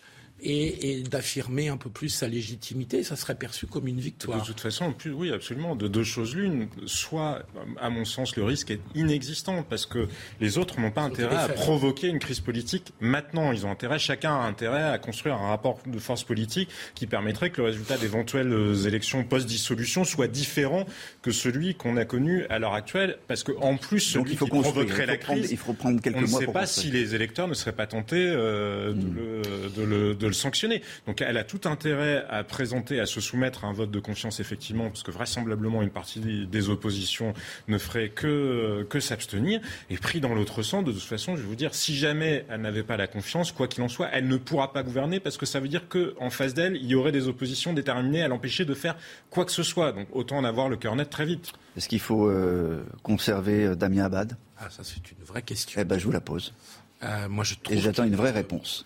Euh, très franchement, je pense qu'il rentre dans une situation qui devient intenable. Les témoignages s'accumulent. Il y a eu une plainte, donc il va y avoir une enquête. Euh, S'il devait y avoir d'autres témoignages à venir, je, pense que sa situation deviendrait euh, tout à fait intenable. On est dans un cas de mise en cause qui est très particulier, puisqu'on sait, parce que ce sont des faits souvent qui, sont, qui remontent à 5 ans, à 10 ans, à 15 ans, qu'il est impossible en fait de prouver. Et donc la justice est un peu démunie face à des faits de cette nature quand ils sont jugés ou, euh, ou tout au moins sur lesquels on enquête euh, dix ans après. La je pense justice que dit ça- présomption d'innocence. Présomption d'innocence. oui, mais il faudra bien qu'on réfléchisse euh, pour ces cas de mise en cause pour des agressions sexuelles ou des viols à un autre statut. Ça créerait, ça, sinon- ça- ça créerait un précédent. Ça créerait un précédent. Bah, oui, ça- moi ce qui m'étonne, c'est que le gouvernement ait pris ce risque, enfin qu'Elisabeth Borne, connaissant euh, toutes Hmm. ces affaires, ait pris un risque, parce que pour elle c'était un peu Parce un risque dans le casting. Si, parce que lui-même l'a dit, Damien Abad, il a dit à chaque fois que je grimpe un échelon dans le, euh, en politique, ça me, ça me suit. Mais maintenant, euh, pardon, mais il faut aller au bout euh, et, et- et- et suivre ce que dit notre droit. C'est-à-dire que euh, si, si il, n'est- il n'est- il y a une présomption d'innocence, s'il n'est pas condamné, il n'est pas condamné. Un point, c'est tout, parce que sinon n'importe qui peut dénoncer. Ouais, euh, euh, c'est- une boîte de Pandore qui est ouverte et, qu'elle- et- et- et qui peut nous emmener loin. Mais- La parole d'une femme n'est pas sacrée. Je suis bien placée. je peux- je suis Oui, bien mais dans, dans les le cas, dire, dans les cas, dans, dans les cas de viol, quand même, il y a, Non, très souvent, décide- très très Non, très mais souvent. Alors on décide c'est qu'on la réalité. transporte le palais de justice à Mediapart et que euh, Edoui Plenel et il y a une Saint-Louis autre qui manière- rend la justice sous il y a une son Non, mais il y a un moment, il il, y a faut une autre quand même manière de- suivre le- le- les lois. Il y a une autre et manière notre- de, notre- de voir le sujet, judiciaire. parce que effectivement, la présomption d'innocence, euh, elle doit euh, s'imposer pour tout le monde et euh, pour M. Abad comme pour les autres. Après, la réalité, c'est qu'il n'arrive même pas à faire euh, tourner son cabinet. Il n'arrive pas à recruter des gens dans son cabinet, donc il est empêché il politiquement, quoi qu'il en soit. Donc je pense qu'il faut distinguer la question de la présomption d'innocence, qui est extrêmement importante, Mm. effectivement, de la question du fonctionnement politique et malgré tout de la multiplication des témoignages, parce que là, on n'est pas face à une seule accusation Ah oui. ni un seul témoignage. On doit s'arrêter là sur ce sujet. Je suis désolé. On doit marquer une pause. Merci, docteur, d'être venu à euh, nous voir, Jamil Ramani, ancien chef de la réanimation de l'hôpital franco-britannique. Jusqu'à minuit ce soir, vous êtes chef Non, non, ça y est, ça y est, vous hier. passé. Bon, c'était minuit hier soir. En tout cas, on vous remercie d'avoir euh, été là, de nous avoir donné votre, votre éclairage. Punchline continue dans un instant. Restez avec nous. 17h59, euh, suite de Punchline. Euh, Mathieu Vallet, porte-parole du syndicat indépendant du commissaire de police, nous, a rejoint. On continue à débattre, évidemment. Dans un instant, je te rappelle le rappel des titres de Jeanne Cancard. Au lendemain des conclusions de la mission Flash sur les urgences, Elisabeth Borne dit retenir toutes les propositions qui ont été faites pour désengorger les hôpitaux cet été. Parmi ces réponses de court terme, elle a notamment confirmé un complément de rémunération pour le travail de nuit lors d'un déplacement aujourd'hui à l'hôpital de Pontoise dans le Val-de-Marne. Le violeur de la Sambre, condamné à 20 ans de réclusion criminelle, la Cour d'assises du Nord a prononcé cet après-midi la peine maximale contre Dino Scala, 61 ans, jugé pour 56 viols et agressions sexuelles commis entre 88 et 2018. Face à l'envolée des cas de la varole du singe en Europe, l'Organisation mondiale de la santé appelle à l'action urgente. En deux semaines sur le continent, le nombre de cas a triplé et il recense désormais plus de 4500 personnes atteintes du virus en Europe. Un drame, un drame qui a choqué aujourd'hui tout le monde, en particulier à, Nice. Un petit garçon ukrainien, réfugié en France, est mort après avoir été heurté par une trottinette électrique qui roulait euh, trop vite. La victime, âgée de 5 ans, traversait avec sa mère la célèbre promenade des Anglais euh, au niveau d'un passage piéton. Euh, écoutez les, témoignages de, ces Niçois recueillis tout à l'heure. C'est l'image que bah, me marquera toujours hein, parce que c'est horrible. Je me suis senti très très mal parce que voilà, moi aussi j'ai des enfants et je sors avec eux, c'est pour les faire du plaisir, s'amuser. Et quand tu écoutes ça, ça te fait mal au cœur. Alors, le gros problème qu'il y a euh, ici sur la promenade des Anglais, effectivement, c'est que euh, vous avez une guillotine euh, systématique et il n'y a aucune indication pour les piétons qui puissent leur informer attention, comme sur un passage à niveau, regardez à droite, regardez à gauche. Et c'est toutes les secondes que ça se passe, toutes les minutes que ça se passe. Les trottinettes, c'est des dangers publics. C'est vraiment, c'est, euh, si ça peut tuer, donc de toute façon, c'est que c'est dangereux. Il faut euh, et, on a l'impression que les, euh, je ne sais pas si certains d'entre vous font de la trottinette. Gabriel, vous faites de la trottinette Oh non. Non. Oh non. non, non, mais oh bon, non, mais c'est vrai que c'est une histoire absolument tragique. Et puis même symboliquement, ce, enfin, ce petit garçon, il venait d'Ukraine, il venait se réfugier en France avec sa famille, et il trouve la mort chez nous. C'est absolument. C'est abominable. Enfin, ça, ça, ça, ne peut que toucher horriblement tout le monde. Moi, ce, ce qui me frappe avec la trottinette, c'est que c'est à l'origine, c'est le nom d'un jouet. Vous voyez, trottinette. Mm. D'ailleurs, les mots en aide, ça a toujours quelque chose de, de, de, de ludique. Non, pas la cigarette, c'est vrai. Euh, mais c'est un petit cigare.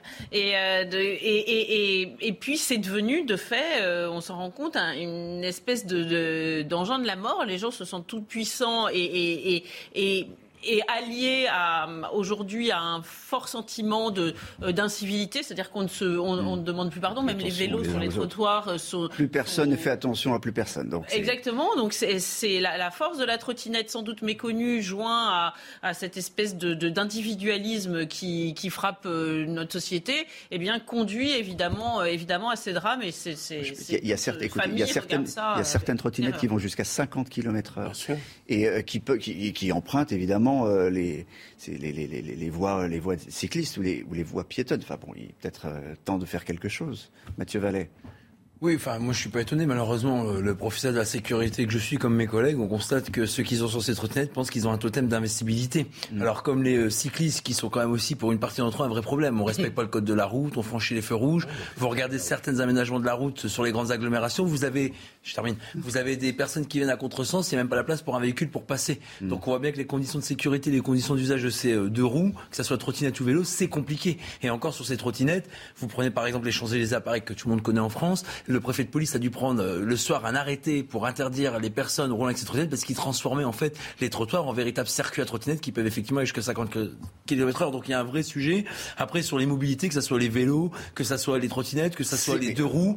Non mais aujourd'hui à, Nice, je ne sais pas comment ça se passe. À Paris, c'est l'anarchie. C'est l'enfer. C'est l'enfer. Aujourd'hui, il n'y a plus de place pour tout le monde en fait. On veut tellement développer les mobilités et les accès en fait euh, de transport que vous avez les trottinettes, vous avez les deux roues, vous avez les scooters, vous avez les voitures, vous avez les bus. Non mais la route en fait n'est plus partagé par personne. Et vous avez aussi un syndrome qui est euh, très français, c'est quand vous êtes dans votre véhicule, que ça soit un deux roues, un quatre roues, en fait, vous estimez que c'est votre personnalité, que c'est votre fierté, et que pour le peu que vous prenez un klaxon, un refus de priorité, et que vous n'allez pas assez vite, et qu'il y a cette frustration que vous gérez plus, ça peut dégénérer en incident, en bagarre, voire même parfois en drame, parce qu'on a un feu rouge qui n'a pas été respecté ou une priorité. Philippe Guibert de je, sais, je, sais, je, Vous inquiétez pas, vous n'entendrez pas parler du Covid ou de sujets où je suis pas bon, où j'y connais rien. On connaît aussi en tant que piéton bah moi j'interpelle euh, avec mes collègues les fauteurs de troubles ou ceux qui créent des incivilités ou encore mieux ceux qui malheureusement euh, trouvent la mort. Là il y a une enquête de police qui est ouverte donc euh, soyons honnêtes, restons chacun aussi dans ce qui est notre cœur de métier, me semble-t-il. Ce que je voulais dire c'est que il n'y a plus de code de la route fait. À partir du moment où les municipalités dans les grandes villes ont voulu développer pour de bons sentiments les mobilités douces. Moins de voitures. Moins de voitures dans les, dans, les voitures. de roues, pour le dire vite. Dans les rues, Il n'y a plus code de la route parce que la différence, c'est que les voitures ont quand même au fil des ans, ont quand même les automobilistes ont intériorisé qu'ils pouvaient être sanctionnés. Mais les deux roues n'ont pas du tout intériorisé qu'ils pouvaient être sanctionnés, puisqu'ils le sont quasiment Ils ne le sont jamais. Bah, donc, les vélos, jamais, il y, a, un PV pour un vélo. Et comme les municipalités sont dans une, dans une logique de développer et de faire cohabiter, comme vous l'avez dit, euh, du 4 roues et des 2 roues plus du piéton, ça donne du grand n'importe quoi, euh, où tout le monde se sent euh, autorisé à faire ce qu'il a envie de faire, avec effectivement des problèmes de vitesse des deux roues euh, et une incivilité des deux roues qui, pour le piéton que je suis, est souvent euh, exaspérante, euh, mais avec des deux roues, les, les, les, les, les, bicyclettes, autant que les trottinettes, excusez-moi, euh, vont à des vitesses qui sont incompatibles avec la Je circulation. sais pas comment on arrive à. Pour des- à- à- à- normalement, ça doit pas être. Attendez, j'ai juste une question. Normalement, un véhicule qui va au-delà d'une certaine vitesse doit avoir une immatriculation. En fait, non, les véhicules qui sont immatriculés font l'objet en fait d'une codification par le code de la route. Donc il n'y a pas uniquement une question de vitesse, c'est une question d'une classification que le législateur fait. Donc on avait à l'époque, c'était le cas des deux roues qui n'étaient pas immatriculés. Moi, quand j'étais petit, les deux roues, les, Les 50 cyclomoteurs, centimètres cubes voilà, étaient n'étaient pas immatriculés. Ça a été fait progressivement. Bon, alors de- de- deux choses une. La première, soit on a des gens honnêtes et corrects, et effectivement, lorsqu'ils sont sur leurs deux roues parce qu'ils sont pressés, parce qu'ils veulent aller vite, parce qu'ils sont en retard, eh ben on peut relever l'infraction par rapport à l'immatriculation. Soit on a des fous furieux du deux roues qui malheureusement officent dans des quartiers compliqués, où en fait soit le véhicule est volé, donc la plaque sert à rien. pas que, pas Ça- que, ça- on le voit. Bah, les rodéos et le Oui, gymkhana, les c'est par... Oui. Bah, Pardon, j'apporte plus mon Bien sûr, éclairage. mais oui. Bah, on discute ou alors vous avez la sens à fuse et puis euh, je dis amen et puis on, on prie ensemble. Mais non, mais blague à part, dans certains quartiers populaires, euh, j'en suis issu, donc il n'y a pas de stigmatisation. Mais cacher les choses, c'est prendre les gens pour des cons. Donc simplement, c'est qu'on a des problèmes de gymkhana, de rodéo, essentiellement dans les quartiers compliqués. C'est d'ailleurs dans ces quartiers où on a le plus de membres de police, contrairement à certains partis qui croient qu'en fait les gens dans ces quartiers détestent les policiers.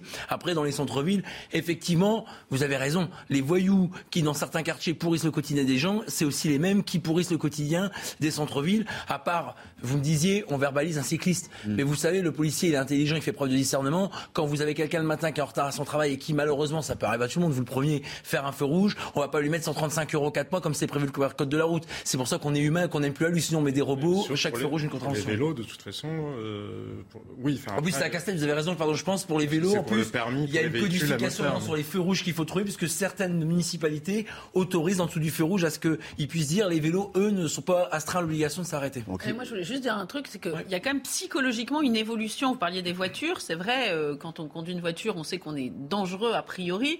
Et il y a eu une, euh, je me permettez ce jeu de mots, une vélorussion, c'est-à-dire que le, le- le vélo a pris un peu le pouvoir, notamment dans les grandes Ouais, métropoles. fait, Et on lui a dit d'ailleurs qu'il était gentil alors que la voiture était méchante. Absolument. Donc euh, il se croit absolument Mmh. tout permis. D'ailleurs, on lui fait des voix qui sont aussi grosses que Mmh. celles de la voiture. Parfois, ils sont deux clampins.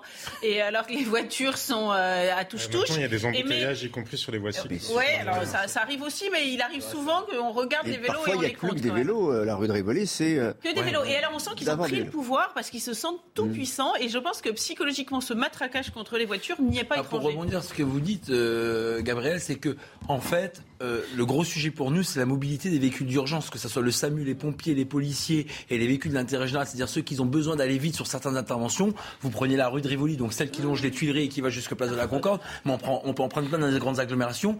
Aujourd'hui, on peut avoir des interventions de police retardées. Je sais pas si vous avez vu le film Notre-Dame brûle. dans Notre-Dame. Eh ben, il y a une séquence est, j'ai j'ai trouvé superbe. On voit que les pompiers perdent pompiers quasiment peuvent plus. 30 à 45 minutes pour arriver sur le sinistre de Notre-Dame. Et quand on sait que parfois, en 3 minutes, on peut sauver une ou plusieurs vies, on imagine quelle euh, difficulté on peut avoir aujourd'hui dans nos grandes agglomérations, surtout où euh, tout vélo prime sur le, par rapport à la toute urgence des services de secours. J'aimerais qu'on écoute Christian Estrosi qui a réagi, évidemment, c'est le- maire de Nice.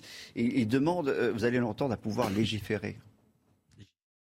C'est un petit garçon de 5 ans, tout simplement, euh, qui pourrait être de n'importe quelle nationalité, française, euh, citoyen de notre ville, visiteur. Euh, et nous avons tous les jours dans toutes les grandes villes de France une réalité, c'est qu'il y a un problème de cohabitation entre les trottinettes, d'autres engins motorisés, les vélos, les piétons, et il ne peut plus y avoir de cohabitation permanente entre tous ces engins. Moi, j'ai aménagé des pistes cyclables qui sont exemplaires ici et reconnues comme telles, et euh, je n'ai pas le droit, parce que l'État a décidé que tous les engins qui ne dépassaient pas 25 km/h, même motorisés, avaient le droit d'emprunter une piste cyclable.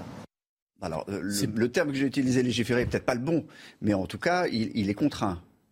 Oui, il est contraint, mais enfin, c'est- ce sont les municipalités, les maires qui installent. On, on va voir à Paris la politique d'Anne Hidalgo. Je ne sais pas si Christian Estrosi a la même, mais on, on voit quand même ce sont les municipalités qui installent, qui ont multiplié ces dernières années euh, les voies cyclables dans tous les sens, comme vous l'avez dit, euh, en réduisant volontairement, sciemment, de façon méthodique la place de la voiture euh, et de façon contrainte et forcée. Donc euh, on ne peut pas simplement se plaindre de l'État quand on mène une politique de cette nature. C'est-à-dire que soit il faut redéfinir le code de la route, redéfinir des règles, mais on ne peut pas mettre les gens devant le, le, fait imposer et d'imposer, comme vous l'avez dit, une anarchie de la circulation et ensuite s'en plaindre. Il faut être cohérent à un moment donné. Donc je, je pense qu'il faut que les, soit les municipalités, soit au niveau de l'État, à l'Assemblée nationale pour légiférer, effectivement, on redéfinisse quelque chose parce que cet accident tragique, est, euh, il y en aura d'autres et il y en a Et au-delà des lois, il y a une question. Mais, et, et- et Christian Estrosi, euh, on, on comprend qu'il a aménagé euh, sa promenade des, des Anglais, c'est normal, c'est un endroit agréable, que puis- qu'on puisse se promener, qu'on puisse faire du vélo, qu'on puisse faire de la trottinette ou, ou du, ou du, du roller. c'est C'est- c'est- super. Non, mais mais mais façon, on le, problème, et il le dit, c'est quand on a des engins qui vont à 25, à 50, qui empruntent Il y a ces- la question, il y a la question de brider les moteurs effectivement pour les trottinettes, parce que c'est dangereux, y compris pour ceux qui sont sur la trottinette.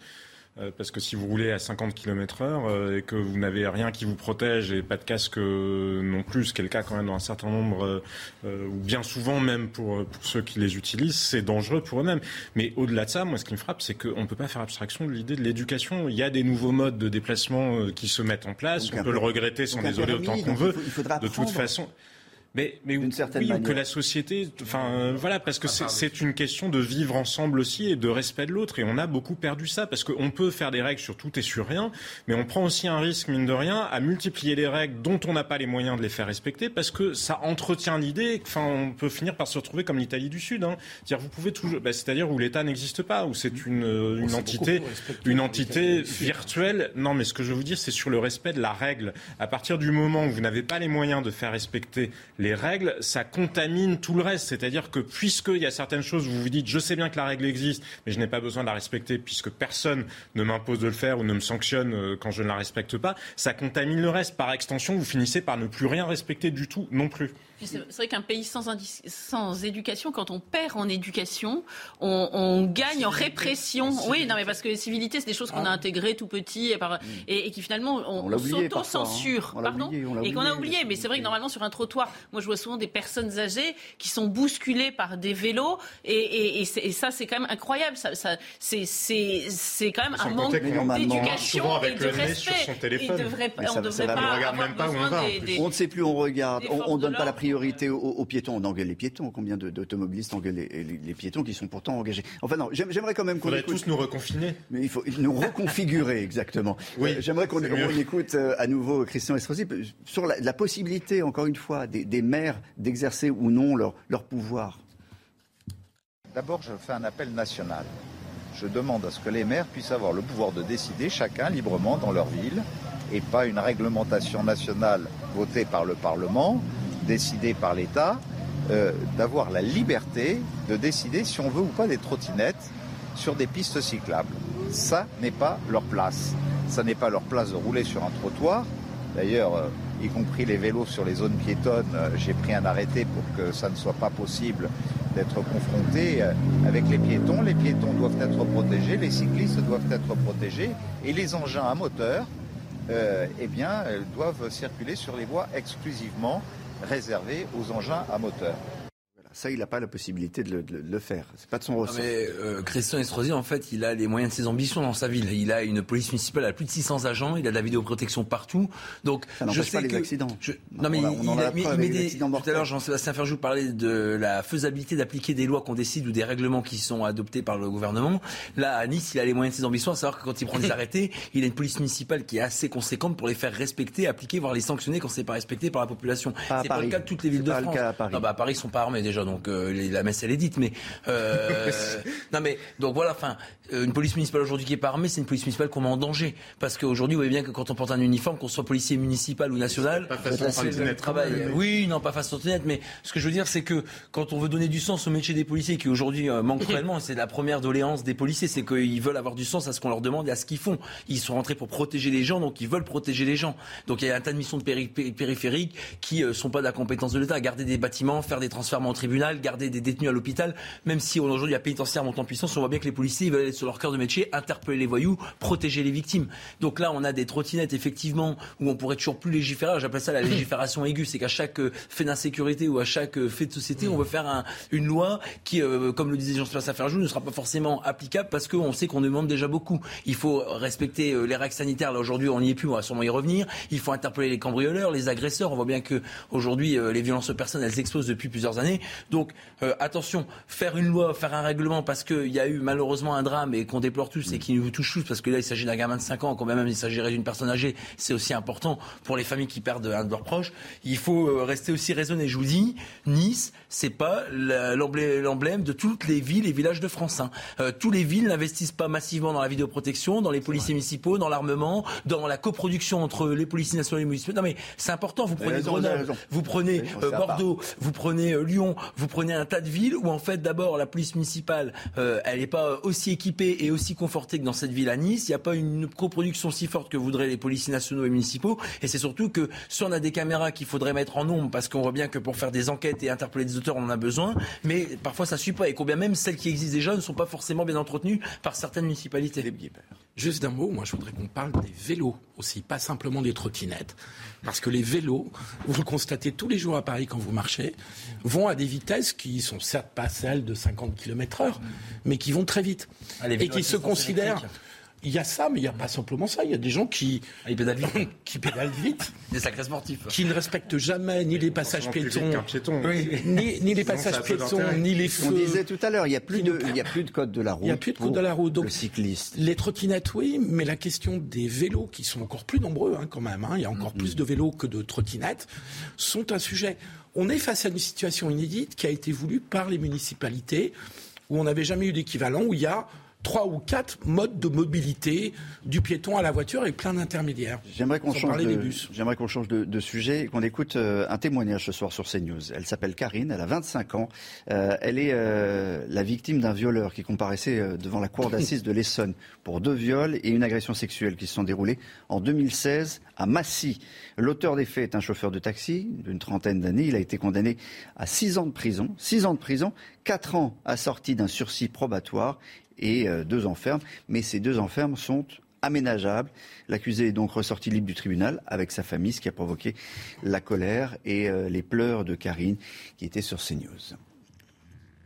Je rentrais du travail, euh, en fait, un, soir de, enfin, je rentrais du, travail au, restaurant que je fermais. Il devait être, je sais pas, à minuit. J'ai été abordée par un chauffeur de taxi qui, qui me disait que c'était c'était dangereux de se promener tout seul le soir comme ça et qui proposait une course gratuite pour me ramener chez moi. Et je vous l'ai fait assez rapidement parce que c'est un peu, c'est un peu difficile. Pardon. J'ai même plus de larmes. Je suis désolée. Euh, et en fait, une fois dans son taxi en bas de chez moi, un peu plus loin, il, il, m'a forcé à faire une fellation. Et il, il a passé ses, ses doigts partout. Enfin bref, et, pour lui, tout ça, c'était normal. Après, il m'a demandé mon numéro de téléphone, il, m'a laissé, et aujourd'hui, il dit qu'il comprend pas parce que pour lui, tout ça, c'était consenti. Ça fait 25 ans qu'on m'élève en me disant que la justice de ce pays, elle est juste, elle sera juste. Donc, donc oui, j'ai confiance en la justice, mais aujourd'hui, pardon, hier, elle nous a trahis. Et j'espère qu'elle va réparer ça parce que je sais qu'elle est capable de ça aussi. C'est terrible hein, ce, témoignage. et ce sentiment que la justice a trahi cette, euh, cette, cette, jeune fille.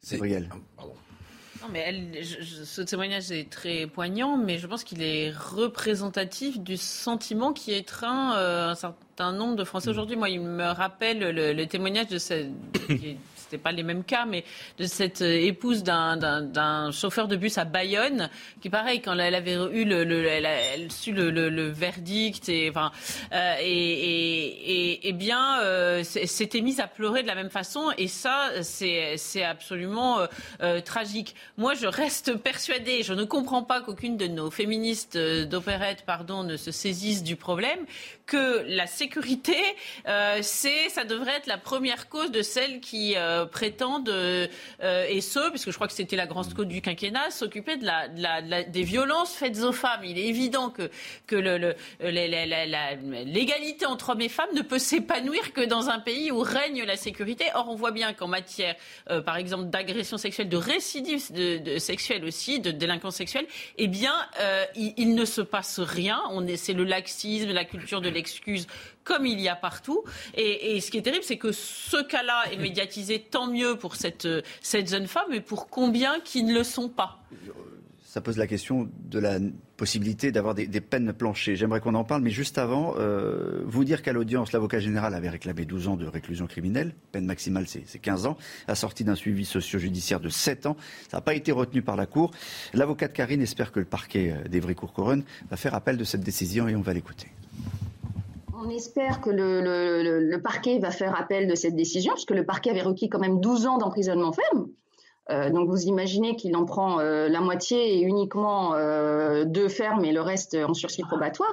Donc c'est même, j'allais dire, un, échec pour l'enquête, l'instruction. Ce monsieur a été mis en liberté dès le départ parce qu'il avait des garanties de représentation, alors que les faits étaient très graves. En gros, il faut savoir que dans ce dossier-là, il y a 12 victimes potentielles et il n'y en a que 3 qui se sont constituées partie civile. Alors, euh, j'ai parlé de, de, de, peine planchée, en tout cas peine minimale, peine minimale. Ça pose cette question. Non mais d'abord dans le code pénal, on a assez euh, garni en termes de sanctions. Vous savez qu'un viol, c'est 15 ans. Le viol, la peine de base encourue, c'est 15 ans euh, qui est prévu d'emprisonnement. S'il y a des circonstances aggravantes qui peuvent vite, ça peut monter à 20 ans. Et c'est la cour d'assises qui est compétente, en l'occurrence, celle que vous avez évoquée dans le reportage. D'abord, j'ai une pensée pour cette victime. Ça fait des années que nous, les syndicats de police, on dit que la victime, c'est la grande oubliée de notre institution judiciaire. Et puis, pardon, mais quand même on a des à l'envers Bien sûr, mais quand on a des accusés qui comparaissent devant la cour d'assises, c'est qu'il y a des billes quand même. hein. On n'envoie pas n'importe qui, n'importe comment, avec euh, n'importe quelle preuve devant ces cours d'assises. Alors, vous me direz, les policiers, quand ils sont brûlés à Viry-Châtillon, quand ils sont agressés tous les jours, les trois quarts du temps, on a des sanctions pénales qui ne sont pas à la hauteur de la gravité des actes qui sont commis sur nos collègues. On commençait à s'habituer, même si on gueule souvent. Là, vous avez une victime de viol qui a un cap au-dessus. Hein, qui a un crime, qui en fait voit d'abord son agresseur prendre plus de la moitié, euh, en fait moins de la moitié de la peine, et en plus qui ressort. Il a deux de- ans oui. d'emprisonnement ferme. La justice, alors moi je veux bien que ça soit un jury populaire et c'est très bien dans la cour d'assises, euh, ces jurés qui rendent en fait euh, les 12 jurés au niveau de les 9 jurés pardon au niveau de la cour d'assises qui rendent la, la justice au nom du peuple français. Après, le tribunal, la cour d'assises peut ordonner un mandat de dépôt pour qu'à l'issue de la sentence, il aille directement dormir en prison. Là, bon bah il a moins de la moitié de la peine, il ressort euh, librement. Mais comment, comment on peut expliquer ça? Qu'est-ce qui se passe dans la tête des, des, des Parce que s'il est juges condamné, c'est que sa culpabilité est avérée. On peut pas condamner la personne sans qu'il y ait de culpabilité. Je le dis quand même sur le plateau parce que des fois on va nous faire croire que euh, c'est mal branlé, c'est mal calibré, c'est mal ficelé. Non, la condamnation, elle reconnaît la culpabilité de l'auteur sur les faits qu'il est surproché, à savoir le viol et euh, la pénétration euh, que la victime évoque dans votre interview. Et c'est surtout que derrière, il a deux ans ferme et que je veux bien que la loi nous dise actuellement euh, en dessous d'un an, euh, il n'y a pas de mandat de dépôt quasiment possible, sort euh, circonstances particulières. Mais là, on est sur du deux ans. Donc, il y a, non, mais il y a un problème. Il faut qu'on arrête de dire que l'incarcération c'est l'exception et que la liberté c'est la règle. Mais vous savez quoi? On va attendre que l'auteur condamné refasse une victime. Et puis à ce moment-là, on se retrouvera et on pourra faire les peines planchées. C'est pour ça que je termine. Nous, on propose des peines minimales. Vous avez dans le code pénal la peine maximale pour un viol, si j'ose dire, de base 15 ans. Et ben vous devez avoir, lorsqu'on a malheureusement des peines qui ne sont pas à la hauteur de ce que souffrent les victimes et de ce que la société rencontre, une peine minimale. L'auteur qui va devant une cour d'assises ou un tribunal judiciaire, il doit savoir que, par exemple, pour agresser un policier, eh ben, il encourt minimum entre un an, s'il n'y a pas de circonstances aggravantes, et trois ans. Parce que sinon, on tombe sur des décisions comme ça qui creusent le fossé entre les justiciables et leur justice. Nicolas Sarkozy avait eu euh, l'envie de, de En, faire 2000 des- en 2007. En Oui, 2007, alors ça va, choquer les, ça va choquer les magistrats parce que le principe d'individualisation des peines est au fondement du pouvoir du juge. Donc ça ils avaient pris. Les peines planchées ne contreviennent pas cette individualisation des peines. Il n'empêche ils que pouvaient les- déroger à cette règle en motivant leur décision. Non, mais Il n'empêche que les magistrats, choses, si je je veux bien. confirmer, Bah, faut être précis. Oui, bah, je le suis. Bah non, vous dites que ça contrevient à l'individualisation des peines, c'est pas vrai. je vais continuer mon- Bah, intervention. Continuez à dire des âneries sur ça, je vous en prie. Excusez-moi, mais. euh, Bah, c'est pas vrai ce que vous dites. Ça contrevient pas à l'individualisation de la peine. La peine planchée, en fait, c'est pour permettre à ce que le voyou, pardon, c'est du droit, hein, c'est du factuel. Hein. Oui, en ça 2007, mon propos, en mais j'ai pas eu 2007, le temps de faire de phrases. euh. ben, non, mais vous Je commencez par quelque chose d'erroné, c'est pas vrai. C'est Bon, allez. vrai. Bon, On s'écoute. Donc, ce qui Civilité, est incompréhensible. civisme. J'ai écouté votre cours de droit, j'ai un manque de connaissances de droit. la- pas l'intention de vous donner un cours de droit. Je Ah, juste gentil. dire mon opinion, si ça D'accord. vous dérange pas. Bah, si elle trahit pas une vérité. Ce ce que je ne comprends pas, c'est euh, comment des magistrats peuvent en arriver là.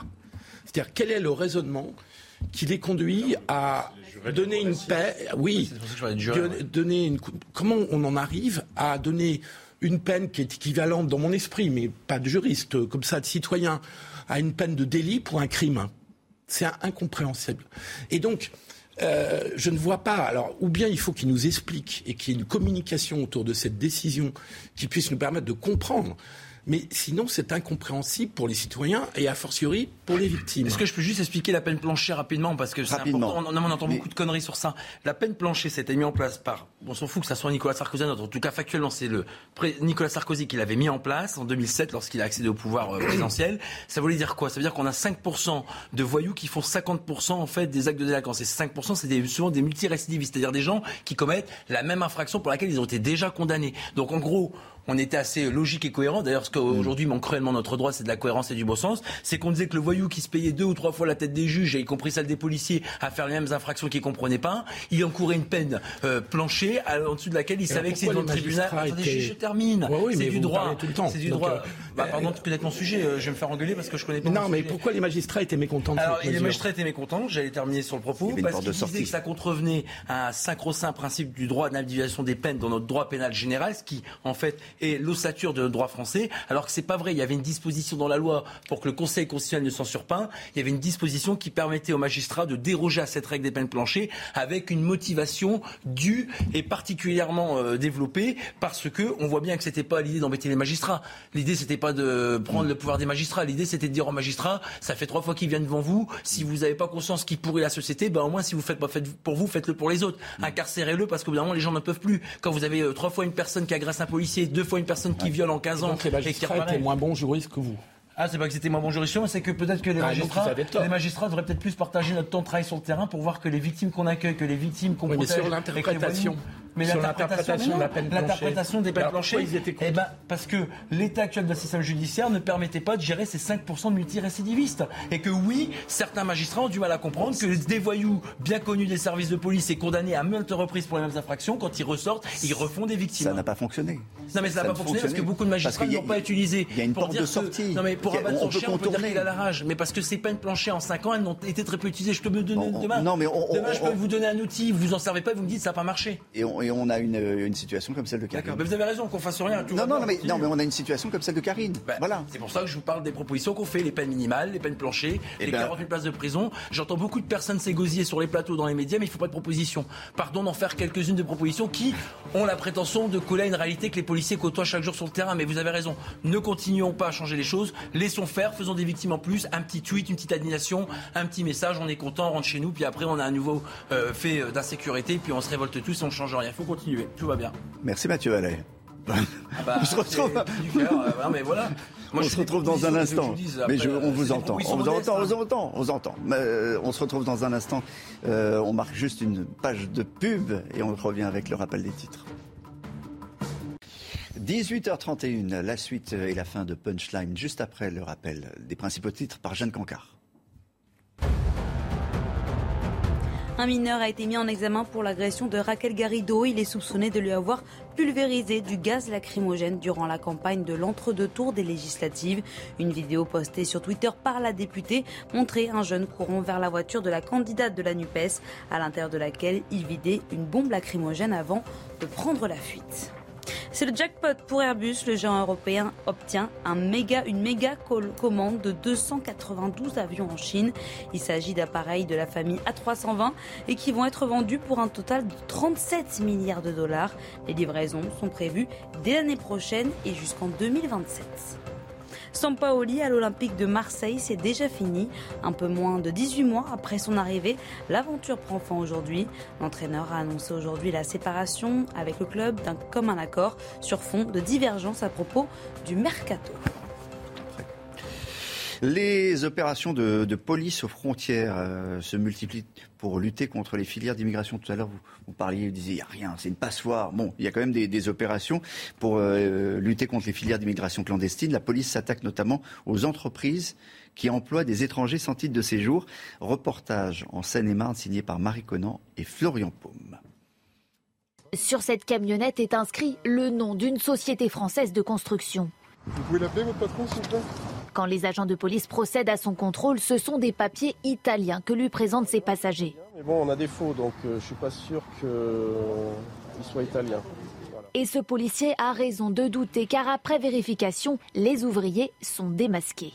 Ce sont deux ressortissants albanais qui ne parlent pas un mot de français et qui sont trouvés, qui déclarent travailler pour un patron français, alors qu'ils n'ont pas d'autorisation de pouvoir travailler sur le territoire français.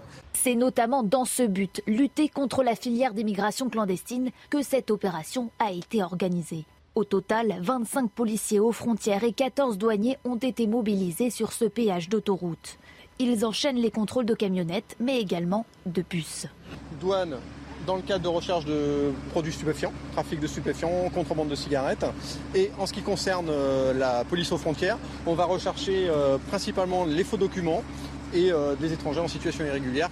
Pendant que les policiers s'attellent à vérifier minutieusement les pièces d'identité, les douaniers de leur côté contrôlent chaque bagage du véhicule, accompagnés de leurs chiens, entraînés à la recherche de drogue.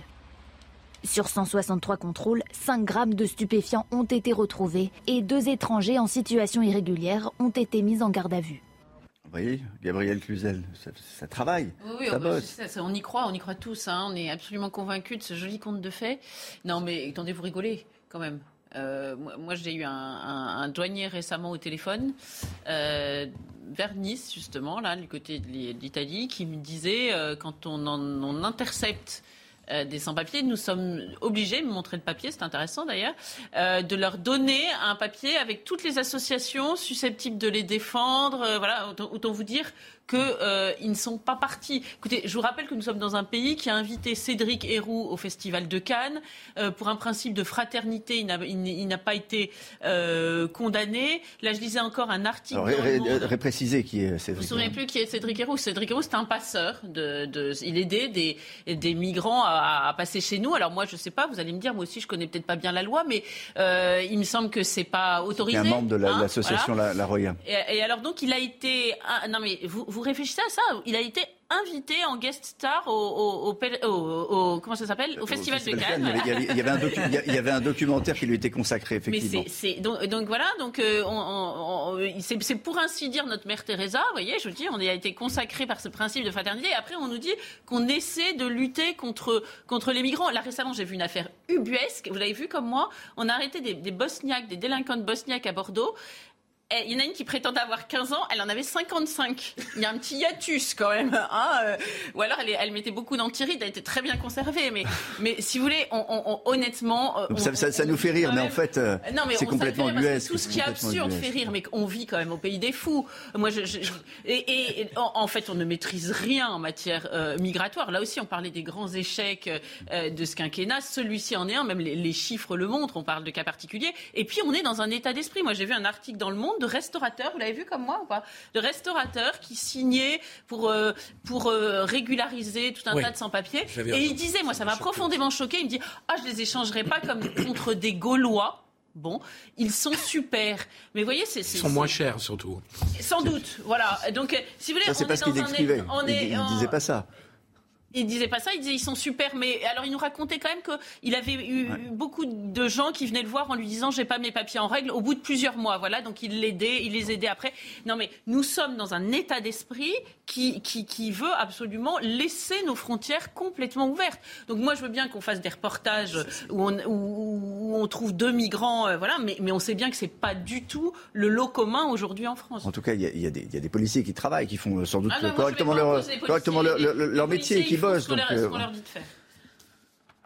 Non, Je crois que ça renvoie à une forme d'hypocrisie euh, de la société française et du fait qu'on veuille plusieurs choses euh, en même temps. Parce qu'effectivement, beaucoup de gens se préoccupent euh, du contrôle des flux migratoires. Effectivement, il y a, les frontières ne sont pas très contrôlées et on est de toute façon dans un espace Schengen. Décision européenne. se pose, se pose ailleurs que sur les frontières, sur les frontières françaises. Après, il y a aussi beaucoup de gens qui sont. Alors, vous parliez du restaurateur en question, Ah oui. mais c'est le cas aussi des consommateurs parce que beaucoup d'entreprises du bâtiment, beaucoup d'entreprises Bah ouais. agricoles ne peuvent pas fonctionner Main sans employer Ouais. de clandestins. Et le sujet, c'est que employer des Français, effectivement, ça coûte plus cher. Et Ah notamment parce que les gens réclament des salaires plus élevés. Ce qu'on peut comprendre si vous travaillez très dur dans les champs, que c'est sur une période limitée de l'année, que ça vous permet pas de vivre toute l'année, etc. Bref, les travailleurs étrangers acceptent un certain nombre de conditions que des travailleurs français ou d'ailleurs résidents français, c'est pas mécaniquement lié à euh, la qualification juridique qui est écrite sur votre passeport, n'acceptent pas. Mais parce que tous collectivement, nous voulons tout et son contraire. Parce que nous voulons une société où les prix sont moins chers, nous voulons payer, euh, je sais pas quoi, les fruits, les fraises, les primeurs plus hauts. moins cher et nous voulons aussi contrôler l'immigration. Mais il y a un moment, il faut décider et savoir ce qu'on veut. Et juste un exemple, parce qu'il m'a il m'a vraiment frappé, la situation au Royaume-Uni. Figurez-vous qu'avant le Brexit, l'immigration était considérée comme le sujet numéro un pour les Britanniques, le sujet de préoccupation numéro un pour les Britanniques. Ça n'est plus. Il y a eu le Brexit. L'immigration en provenance de l'Union européenne, notamment il y avait beaucoup d'Européens de l'Est, de Polonais, etc., qui s'étaient installés au Royaume-Uni, elle s'est effondrée. Sauf que l'immigration en provenance du reste du monde, c'est-à-dire hors Union européenne, elle, elle a augmenté, mais elle a tellement augmenté que, en réalité, l'immigration a beaucoup augmenté depuis le Brexit. Et ça n'est plus le sujet de préoccupation des Britanniques. Ça a disparu, ça s'est effondré dans les classements. Euh, non, mais parce que ça renvoie. Non, mais Bah, Gabriel, pardon, mais bah, ça renvoie. Johnson s'est quand même battu pour essayer de trouver, par Je exemple, regarde les un, études, un euh, accord avec le Rwanda. Ça doit, ça doit quand même faire partie des préoccupations encore des Anglais. Euh, voilà. En tout cas, Parce dans, que c'est les, une réalité. dans les sondages, non, Si, c'est- pas d'en discuter sur le fond. Le sujet, dans les sondages, les, Bri- les Britanniques n'expriment plus ça comme une préoccupation première. Ça veut pas dire que le, le sujet en soi est disparu ou se soit effacé euh, de leur esprit. Ça veut dire que l'immigration est aussi la thématique sur laquelle on projette une autre angoisse qui est celle du contrôle de nos destins et que c'est un sujet qui est extrêmement complexe, comme je vous le disais, et que la société doit avoir le courage de la même manière. Je veux dire, c'est comme sur les expulsions, ou c'est comme euh, les gens qui se battent euh, pour faire régulariser leur babysitter. C'est la même chose. Il y a beaucoup de contradictions, et ce sont aussi ces contradictions-là des citoyens français qui font qu'il y a une politique qui n'est pas très claire et pas très déterminée. Remarquez quand même, c'est plus simple quand on est sur une île de contrôler euh, son immigration. La frontière, ouais. En général. Frontière naturelle. Qui contrôle pas. Allez-y, je vous laisse parler. Mais- Je vais me faire engueuler sinon. C'est gentil à vous. Moi, je suis Euh, quelqu'un de gentil. Vous savez, les policiers sont souvent gentils. Hein. euh. Allez-y, allez-y. Toujours. C'est gentil de le dire. Euh, non, on est en pleine hypocrisie sur le sujet. Effectivement, ça fait 30 ans, 40 ans que les gouvernements successifs, toutes couleurs politiques confondues, expliquent qu'on va maîtriser l'immigration et en commencer par l'immigration clandestine. Et c'est pas le cas. Et il y a des besoins économiques. Et donc, effectivement, on est en pleine hypocrisie, on est en pleine contradiction. Mais on a pu, ce que je constate, c'est que les partis de gouvernement, les partis du centre-gauche, du centre-droit ou du centre ne tiennent plus de discours là-dessus et le laissent aux partis qui sont plus radicaux. Et je pense que c'est une erreur politique majeure que les partis de gouvernement euh, aient abandonné ce sujet aux partis les plus radicaux. Donc je, je trouve que cette impuissance publique, elle est ravageuse. Et ce, et ce manque de discours politique j'allais dire sérieux, ce qui n'est pas gentil pour les radicaux, mais en tout cas de manque de discours politique raisonnable, me semble euh, une grande défaite. Euh, politique qui explique en bonne partie la situation politique de notre pays. moi, je ouais. il y a- il y a provoquer deux des réactions. problématiques. Il y a deux problématiques qui se mélangent en réalité. Il y a celle de l'immigration et du contrôle des flux migratoires et il y a la problématique de l'intégration des populations d'origine étrangère. C'est pas la même chose parce que le sujet, bien souvent, le problème, il vient du défaut d'intégration et ou des gens qui arrivent en France parce qu'on sait qu'en France, l'immigration, elle est beaucoup plus familiale, liée à du regroupement familial qu'elle n'est justement économique. Mais ce sont des considérations. Alors après, on peut, y a un continuum. Hein, je vous dis pas que c'est des sujets totalement différents. Il y a les deux, surtout en ce moment, surtout Non, dans cette période où il y on a énormément où il y a- d'hypocrisie il y a un appel d'air de- de main-d'œuvre. mièvrerie ou de niaiserie, c'est sur le fait qu'on ferme les yeux sur la capacité d'intégration de la société française. Non, mais évidemment, mais évidemment que c'est lié. Parce que si vous arrivez tout seul dans un pays qui, qui a d'autres mœurs que les vôtres, ben vous n'avez pas d'autre choix que vous, de vous adapter aux mœurs, mœurs des, Bah, des- du pays ne dans lequel, dans lequel vous arrivez. Si vous arrivez massivement dans un pays avec vos mœurs, que vous recréez des quartiers avec vos mœurs, mais même nous, on le fait aux États-Unis. Il y a des les Français, quand ils vivent entre eux aux États-Unis, ils voient pas un seul Américain et ils ressortent de là, ils sont aussi Français qui sont arrivés. Bon, et ben, le, le- le problème, c'est qu'on est face à une immigration massive qui, évidemment, empêche l'assimilation. Moi, ce que je veux dire, c'est- un discours que j'ai du mal à entendre. Euh, oui, on est obligé de faire venir euh, une main d'œuvre. Alors, je vais vous expliquer pourquoi. Pour non, mais euh, euh, il y a cette petite musique. nos C'était un constat, faut- c'était un constat, hein, c'était pas un souhait, fait, hein. Je vais vous dire, euh, contrairement à ce qu'on dit, c'est c'est pas. La, gauche qui a fait venir l'immigration, hein, on va on va pas se, mentir. Aujourd'hui, c'est ah, son prolétariat de, non non mais voilà justement, c'est aujourd'hui c'est son prolétariat de substitution. Enfin, elle l'aide à faire venir dans son discours, dans sa rhétorique, dans tout ce qu'elle fait, dans ses lois. Eh bien, elle marche main dans la main avec les grands groupes qui eux ont intérêt à faire venir cette immigration parce qu'elle leur coûte pas cher. La vérité, c'est qu'ils J'ai pas, pas noté que sous la droite c'était très différent. Non non, vous avez vous avez tout à fait raison. Euh, euh, exactement. Euh, sauf que c'est d'une autre façon. Donc ces grands groupes font venir euh, une, main-d'œuvre immigrée pas chère, qui est finalement une mm. forme de, délocalisation de l'intérieur. Au lieu d'aller faire travailler des Indiens chez eux, on fait venir des Indiens pour les faire travailler à pas cher chez nous. Et en réalité, une fois qu'ils ont atteint des standards de vie de français, entre guillemets, on en fait venir d'autres. Donc en fait, c'est un tonneau des Danaïdes. Le problème, c'est qu'aucun continent peut se divorcer dans un autre. Ça, c'est une utopie. Et aujourd'hui, on a la gauche qui marche main dans la main avec les grands groupes. C'est pour ça que ça m'amuse de voir la France ah insoumise qui pousse des grands cris afin que le capital, les grandes fortunes, etc.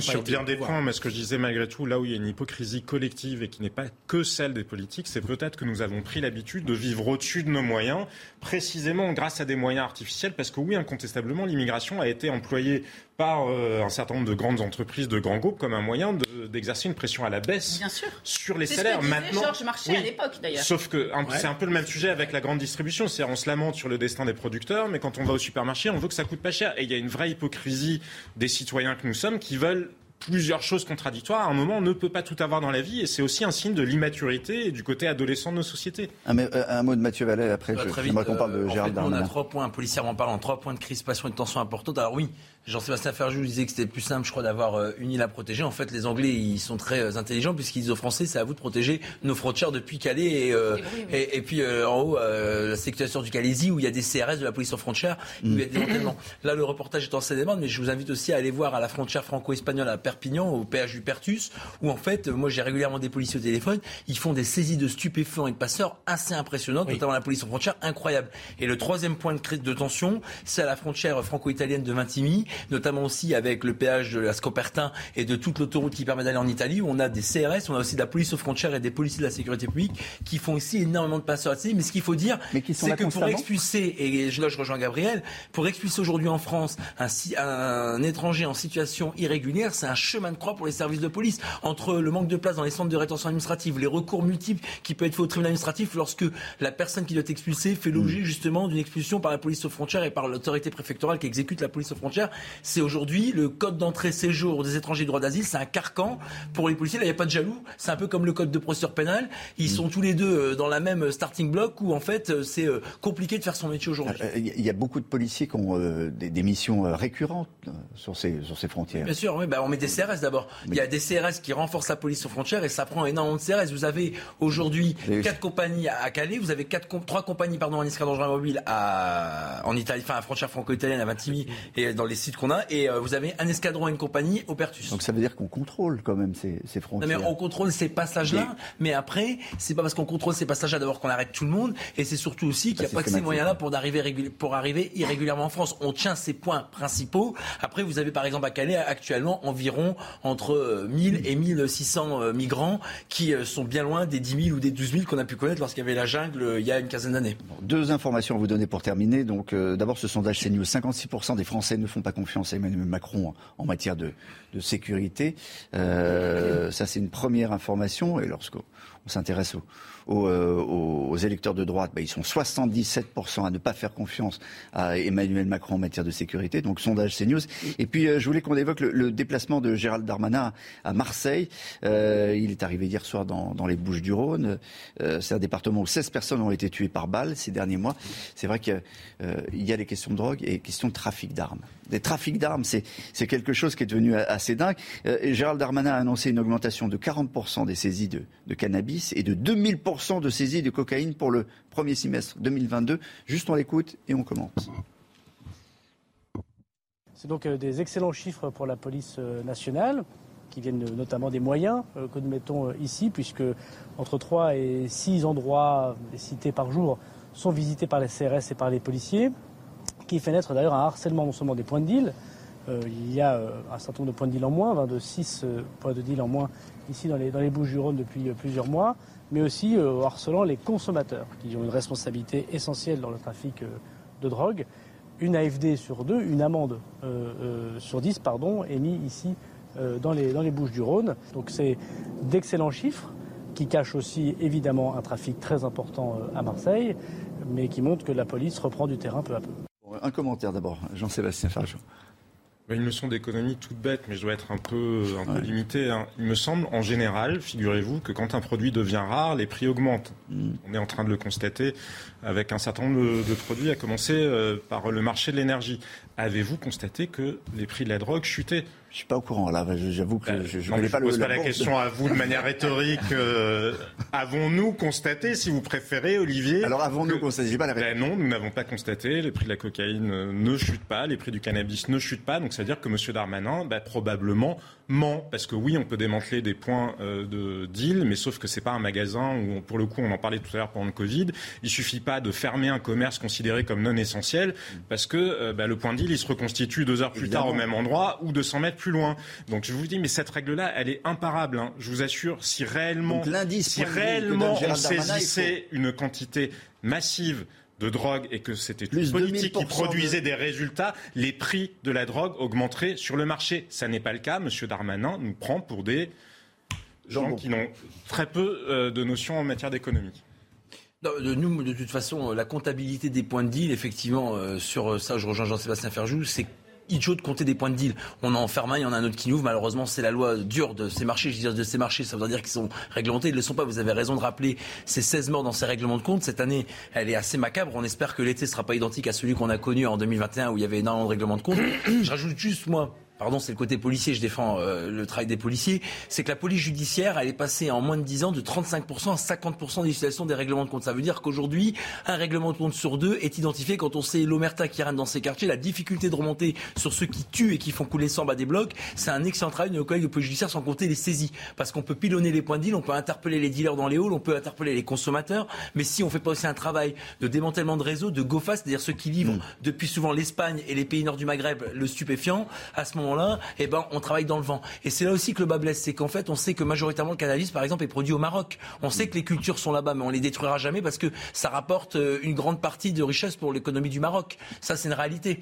Donc, pour terminer, moi, je suis très admiratif. Non, mais c'est sans fin. Mais si on fait rien, ça sera encore, ça sera pire. Moi, j'ai grandi dans une cité. Si vous, si on, fait, si on ne fait rien, non, mais c'est déjà compliqué dans certains quartiers où il y a une radicalisation assez forte, où il y a une délinquance assez euh, de voie publique assez forte dans les halls d'immeubles, dans les rodéos et tout. Si en plus on se paye le luxe de pas euh, interpeller les dealers et laisser le stu prospérer sans rien faire du tout, on abandonnera complètement ces quartiers. Là, ces quartiers tiennent dans la République grâce à l'action des policiers. C'est d'ailleurs ce qu'on reproche, nous, à nos dirigeants. C'est qu'il faut que l'école soit plus présente, que l'emploi soit plus présent, que la formation aussi, que la République soit plus présente. Aujourd'hui, on fait peser sur l'épaule des policiers toutes en fait les difficultés de ces quartiers par simplement la lutte contre les stupéfiants et les interpellations que nous faisons mais qui ne sont pas suffisants.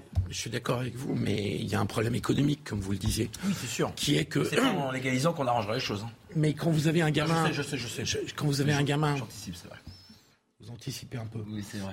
Un peu beaucoup. policier, c'est de prévoir. Un peu beaucoup, de subir. Euh, quand vous avez un gamin qui gagne 4000 euros par mois euh, pour euh, faire le guet, parce que je crois que c'est entre 3 et 4 000 euros hein, d'après les, enquêtes, évidemment que tout le système social dont vous parlez, à commencer par l'école, est complètement perverti.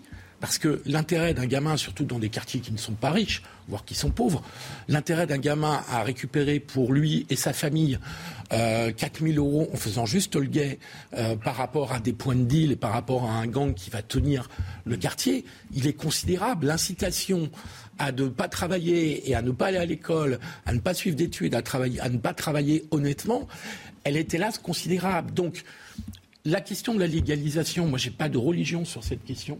Je dis pas il faut légaliser, ah, mais, mais non, mais vous me tournez la perche. Ah, Donc, ah, mais je pense qu'il faudrait réfléchir au-delà de la légalisation à comment on fait pour casser cette économie de la drogue. Parce que tant qu'on la cassera pas, on peut gueuler contre le Maroc pendant des années, et vous avez parfaitement raison, ça rapporte trop à l'économie marocaine. Et surtout dans une région qui est particulièrement pauvre, qui est celle du Rif.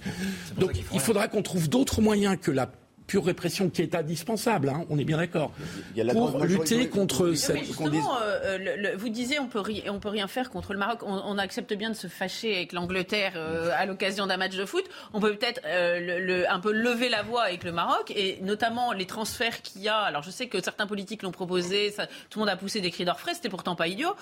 de, si les transferts que font les immigrés chez nous vers le Maroc étaient suspendus tant que tous ces sujets-là n'étaient pas réglés, eh bien peut-être que ce serait un début solution. La vérité, c'est que là aussi, euh, il y a un laisser-faire parce que de, on est dans, dans, dans, dans l'impuissance absolue comme pour le reste. Il y a un autre sujet, il nous reste une minute malheureusement, euh, c'est celui de, des armes. Euh, qui se trouve partout. Vous, connaissez l'indice Kalachnikov? C'est le prix que coûte, selon un, pays, une Kalachnikov. C'est qui a créé cet indice? C'est pas moi. pas moi. Mais en tout cas, c'est un indice. En, France, on est entre 400 et 600 euros. Oui, bien sûr. Mais de, toute façon, il y a une circulation des armes euh, dans nos quartiers et sur le territoire qui est importante. On en fait beaucoup de saisies, que ce soit des gangs ou que ce soit lors des découvertes dans les parties communes ou même dans les procédures qu'on a à connaître. Après, effectivement, il y a un office central dans la police judiciaire qui s'occupe de la grande criminalité organisée dont fait partie les trafics d'armes. Et donc, effectivement, c'est un gros sujet. Bon, donc c'était une opération de com pour Gérard Darmanin, c'est ça? Ah moi les policiers travaillent donc euh, moi c'est pas le Darmanin qui m'importe c'est que les policiers soient reconnus dans le travail qu'ils font au quotidien pour les gens. Et je sais qu'à Marseille dans les quartiers nord centre et sud ils bossent. Oui bien bah, sûr qu'ils bossent. c'est indispensable on est bien d'accord hein, y a pas mais c'est bien de le dire parce que dans certains mais bien sûr c'est bien de le dire. Mais est-ce qu'on peut sortir de ce problème là uniquement avec le travail policier qui est indispensable mais c'est pour ça que vous êtes là. Vraie question politique vraie question je vous remercie. Ça c'est votre rôle bon on s'arrête là alors Allez, on s'arrête là. C'est la fin de Punchline. Merci beaucoup de nous avoir suivis. Merci Gabriel Cluzel. Merci euh, Jean-Sébastien Ferjou. Merci Philippe Bibert. Merci Mathieu Vallet d'avoir été là. L'info euh, se poursuit évidemment dans un instant sur CNews. Planning for your next trip? Elevate your travel style with Quince. Quince has all the jet-setting essentials you'll want for your next getaway, like European linen premium luggage options, buttery soft Italian leather bags, and so much more. And it's all priced at 50 to 80% less than similar brands. Plus, Quince only works with factories that use safe and ethical manufacturing practices. Pack your bags with high-quality essentials you'll be wearing for vacations to come with Quince. Go to quince.com slash trip for free shipping and 365-day returns.